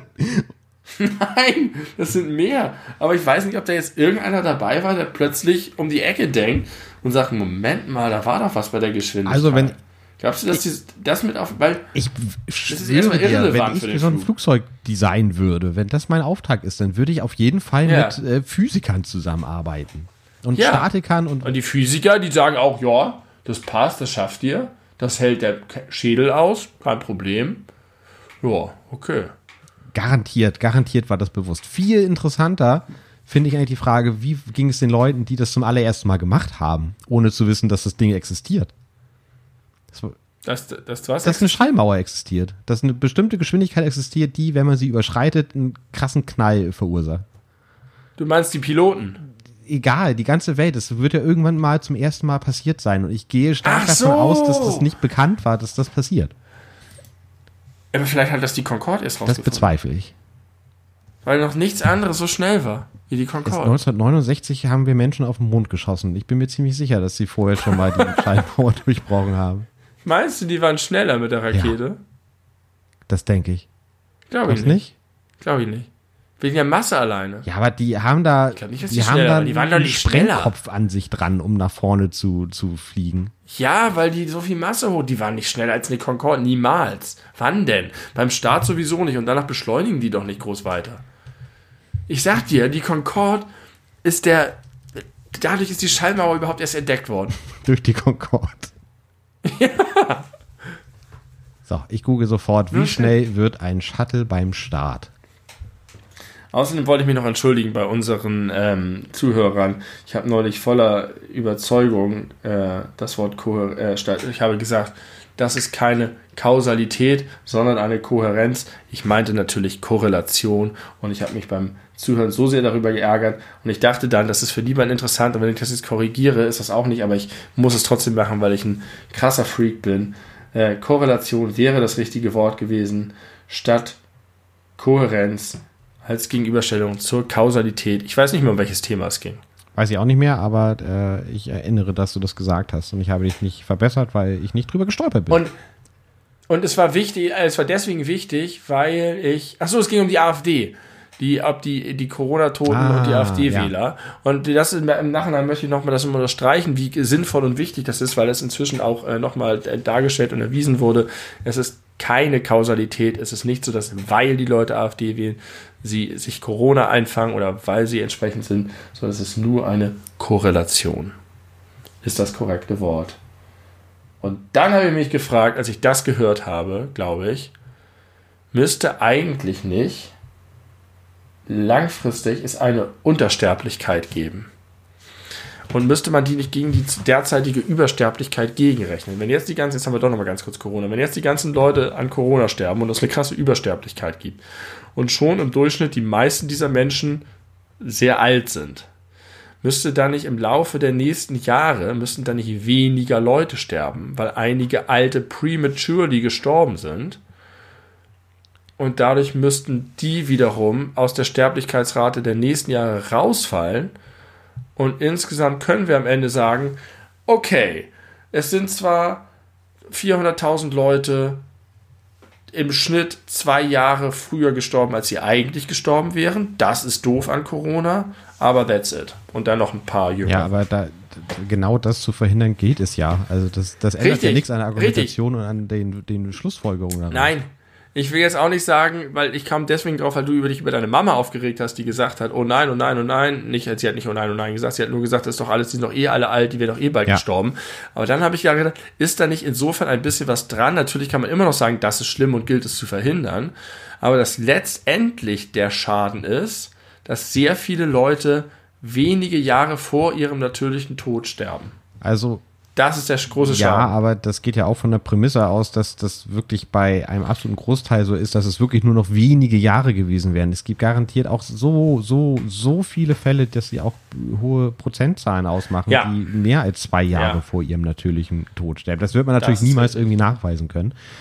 Und dann gibt es noch die Langfristfolgen, von denen die erkrankt sind und sich davon nicht so richtig erholen und so weiter. Und trotzdem ist mir in dem Moment klar geworden, warum vielleicht auch dieses Argument immer wieder kommt. Weil man schon sagen kann, ja, es ist alles schlimm, aber wenn wir es betrachten, sind es, es in den wenigsten Fällen ist es so, dass, oder auf jeden Fall nicht in der Mehrheit der Fälle, dass irgendwie ganze Jahrzehnte weggeschnitten werden. Aber ich will jetzt, das ist eigentlich ein Scheißpunkt, den ich da gemacht habe. Ja, und vor allem, vor allem hätte es ja auch genau denselben Effekt, sogar noch viel ausgeprägter, wenn das auch für alle Leute, die jetzt ab die 50 sind und daran sterben, dahin rafft, weil auch das wird ja in Zukunft dann zu einer niedrigeren Sterberate führen. Naja, das ist klar. Ja, ja, ja, ja. Aber halt viel, viel später ja. erst. Dann wollte ich nochmal sagen, letzter Callback. Es ist einfach so lustig gewesen. Ich habe ja schon geschrieben nachdem du erzählt hast, dass Sabiri der falsche Name ja. ist, habe ich die Folge gehört, in der du es sagst. Und mit dem Wissen, dass es der falsche Name ist, ist es so geil, wie du erzählst, dass du es so oft als Kind gehört. Du hörst auch gar nicht mehr auf damit. Du hast es so oft als Kind gehört und du hast es genau im Ohr und deswegen weißt du zufällig ganz genau, wie sie ist. Und dann machst du es noch so nach. Richtig, richtig gut. Ich empfehle nochmal, äh, in diese Folge zurückzuspielen. Es war, glaube ich, alles über Frustbewältigung oder Nahtoderfahrung. Und dann habe ich noch darüber nachgedacht. Wir haben die Diskussion über Scar geführt. Ja. Und ich habe gefragt, ob er eigentlich, außer dass er mit Mord an die Macht gekommen ist, noch irgendwie ein Evil äh, Führer war. Und du hast gesagt, sein, sein Regierungsstil wird nicht dargestellt. Ja. Scar von König der Löwen. Und jetzt habe ich überlegt, wäre der Film ein besserer Film, wenn Scar ein guter König gewesen wäre. Wenn Scar diesen ganzen äh, Trick abzieht und alle glauben macht, äh, Simba war irgendwie involviert und war schuld und Mufasa ist tot und er springt jetzt ein und dann kommt kein scheiß äh, Regenwetter und es kommt keine Hungersnot, sondern er regiert einfach mit guter Hand und alle sind happy und alle sagen, oh, schade, dass traurig, dass Mufasa tot ist, aber gut, dass wir dich haben und dass du eingesprungen bist. Und dann ist nämlich der Plot-Twist am Ende, dass Simba sich berappelt und es äh, mit der Wahl ins Licht will und gegen den ganzen Widerstand und jetzt diesen guten König als Lügner und Mörder darstellen muss und äh, vielleicht auch sozusagen gegen seine Mutter oder so. Und das wäre ein viel interessanterer Plot gewesen. Und ich glaube, es könnte sogar in einem Disney-Film funktionieren. Ein bisschen. Ähm, ob das dann ein besserer Film wäre. Kommt auf die Definition von besserer Film an. Äh, unbefriedigende Antwort. Allgemein würde ich sagen, es äh, hätte auf gar keinen Fall ein Disney-Film sein können, Anfang der 90er, als der Film rauskam. Da waren die noch nicht so weil weit. Da, da, muss der, da muss der Bösewicht böse ja, sein. Da brauchte man genau dieses krasse Schema F, weil es da einfach noch keine anderen Filme gab, die das, die auf Kinder zugeschnitten waren, das anders gemacht haben. Das ist ja eigentlich erst so mit Pixar äh, en vogue geworden. Ja, das stimmt. Aber es wäre doch eine interessante Plotline, äh, oder nicht? Definitiv. Dann wäre halt die Frage, inwie, also wie man dann jetzt so beim großen Endkampf zum Beispiel die Daumen drückt, also dass man das überhaupt dann fragen müsste, wäre doch irgendwie auch eine spannende nee, Frage. Nee, äh, auf jeden Fall. Als Zuschauer weißt du, Scar ist hinterhältig, er hat kalkuliert und bewusst den König ermordet. Um ja, aber man könnte jetzt auch natürlich dann sich die Frage stellen, wer sagt denn, dass Simba das besser macht? Also vielleicht ist es so gesamtgesellschaftlich gesehen, äh, sind die, äh, also im Sinne von, dass der Zweck heiligt die Mittel, äh, Okay, das ist vielleicht schwierig beim Mord. Ja, schon, aber wäre trotzdem interessant. Wenn man dann nochmal im zweiten Teil ja. äh, sieht, The Downfall of Simba, dass er nämlich das Land überhaupt nicht regiert bekommt und dann erst die große Hungersnot stattfindet und äh, er, er, dann ja, zum Bösewicht wird. Ja, aber. Ja, es ist dann trotzdem, aber trotzdem wäre es dann vielleicht richtig, aber das stellt dann in die äh, Frage von Hira, äh, von, von Dynastien. Monarchien. Königsblut und Monarchien in Frage. Ja. Ähm, ja, Scar könnte nämlich einfach auch jemand sein, der mit dem Prinzip der. Gut, er ist der Bruder von Mufasa, ne? das ist auch ein bisschen schlecht. Naja, hätte man. Ich würde es noch ein bisschen weiter umschreiben, aber ich sag dir, dann komme ich mit einem geilen Skript um die Ecke und das wird. Das ist ein bisschen so, als wenn du die Frage stellen würdest, was wäre denn eigentlich gewesen, wenn Hitler ein krass guter äh, Reichskanzler gewesen wäre? So für. Nee. Ja, ein bisschen ist es so, ne? Weil die Methoden, die er zur Machtergreifung angewandt hat, spiegeln sich auch in seinem Regierungsstil genau. wieder. Das würde eigentlich nur dann funktionieren, wenn Mufasa derbe der Schreckensherrscher gewesen wäre. Ja, ich sehe schon das Problem. Es ist schwierig, sich jemanden vorzustellen, der so kalkuliert hinterhältig den König umbringt und dann aber einen sehr guten Regierungsstil pflegt. Das ist vielleicht doch nicht so ganz glaubwürdig. Okay, das äh, war interessant. Vielen Dank für deine Einschätzung. Danke für die lange Ausschweifung am Ende noch. Entschuldigung, Ist das, das ist das, was passiert, wenn ich unseren Podcast höre. Ja, und vor allem, einen Podcast kann man halt an jeder Stelle unterbrechen und weiterhören, wann auch immer man das will. Keiner ist gezwungen, zwei Stunden am Stück sich das anzuhören. Von daher ist es doch alles gut. Mm, Also, lieber Wenny, vielen Dank. Liebe Zuhörer, vielen Dank. Ich bin dankbar und äh, fröhlich und äh, werde jetzt äh, mir noch einen Tee genehmigen. Und dann gehe ich bald schlafen, aber das interessiert keinen Menschen. Deswegen äh, sage ich einfach bis zum nächsten Mal, vielleicht ja nächsten Freitag. Könnte ich mir auch vorstellen. Das Gute ist, dass dein Beitrag, den kein Mensch interessiert hat, nur 10 Sekunden lang war und nicht 10 Minuten, so wie meiner. Nein, das würde ich nicht sagen, dass der äh, keinen Menschen interessiert. Mindestens ich beim Hören auch- werde mich freuen. Na, immerhin. Ich verabschiede mich auch. Ich danke jedem Einzelnen von euch für eure beiden Ohren, die ihr uns leiht und wünsche euch alles Gute bis, ich würde sagen, es können relativ safe sagen, bis nächste, Bis nächste Woche. Woche zur äh, Wenn es Handy-Notizen eine Special-Folge. Sonderfolge gibt. Nummer 5 oder 6. Nummer 5. Nummer 5. Gut. Bis dann. Ja. Tschüss, Sie.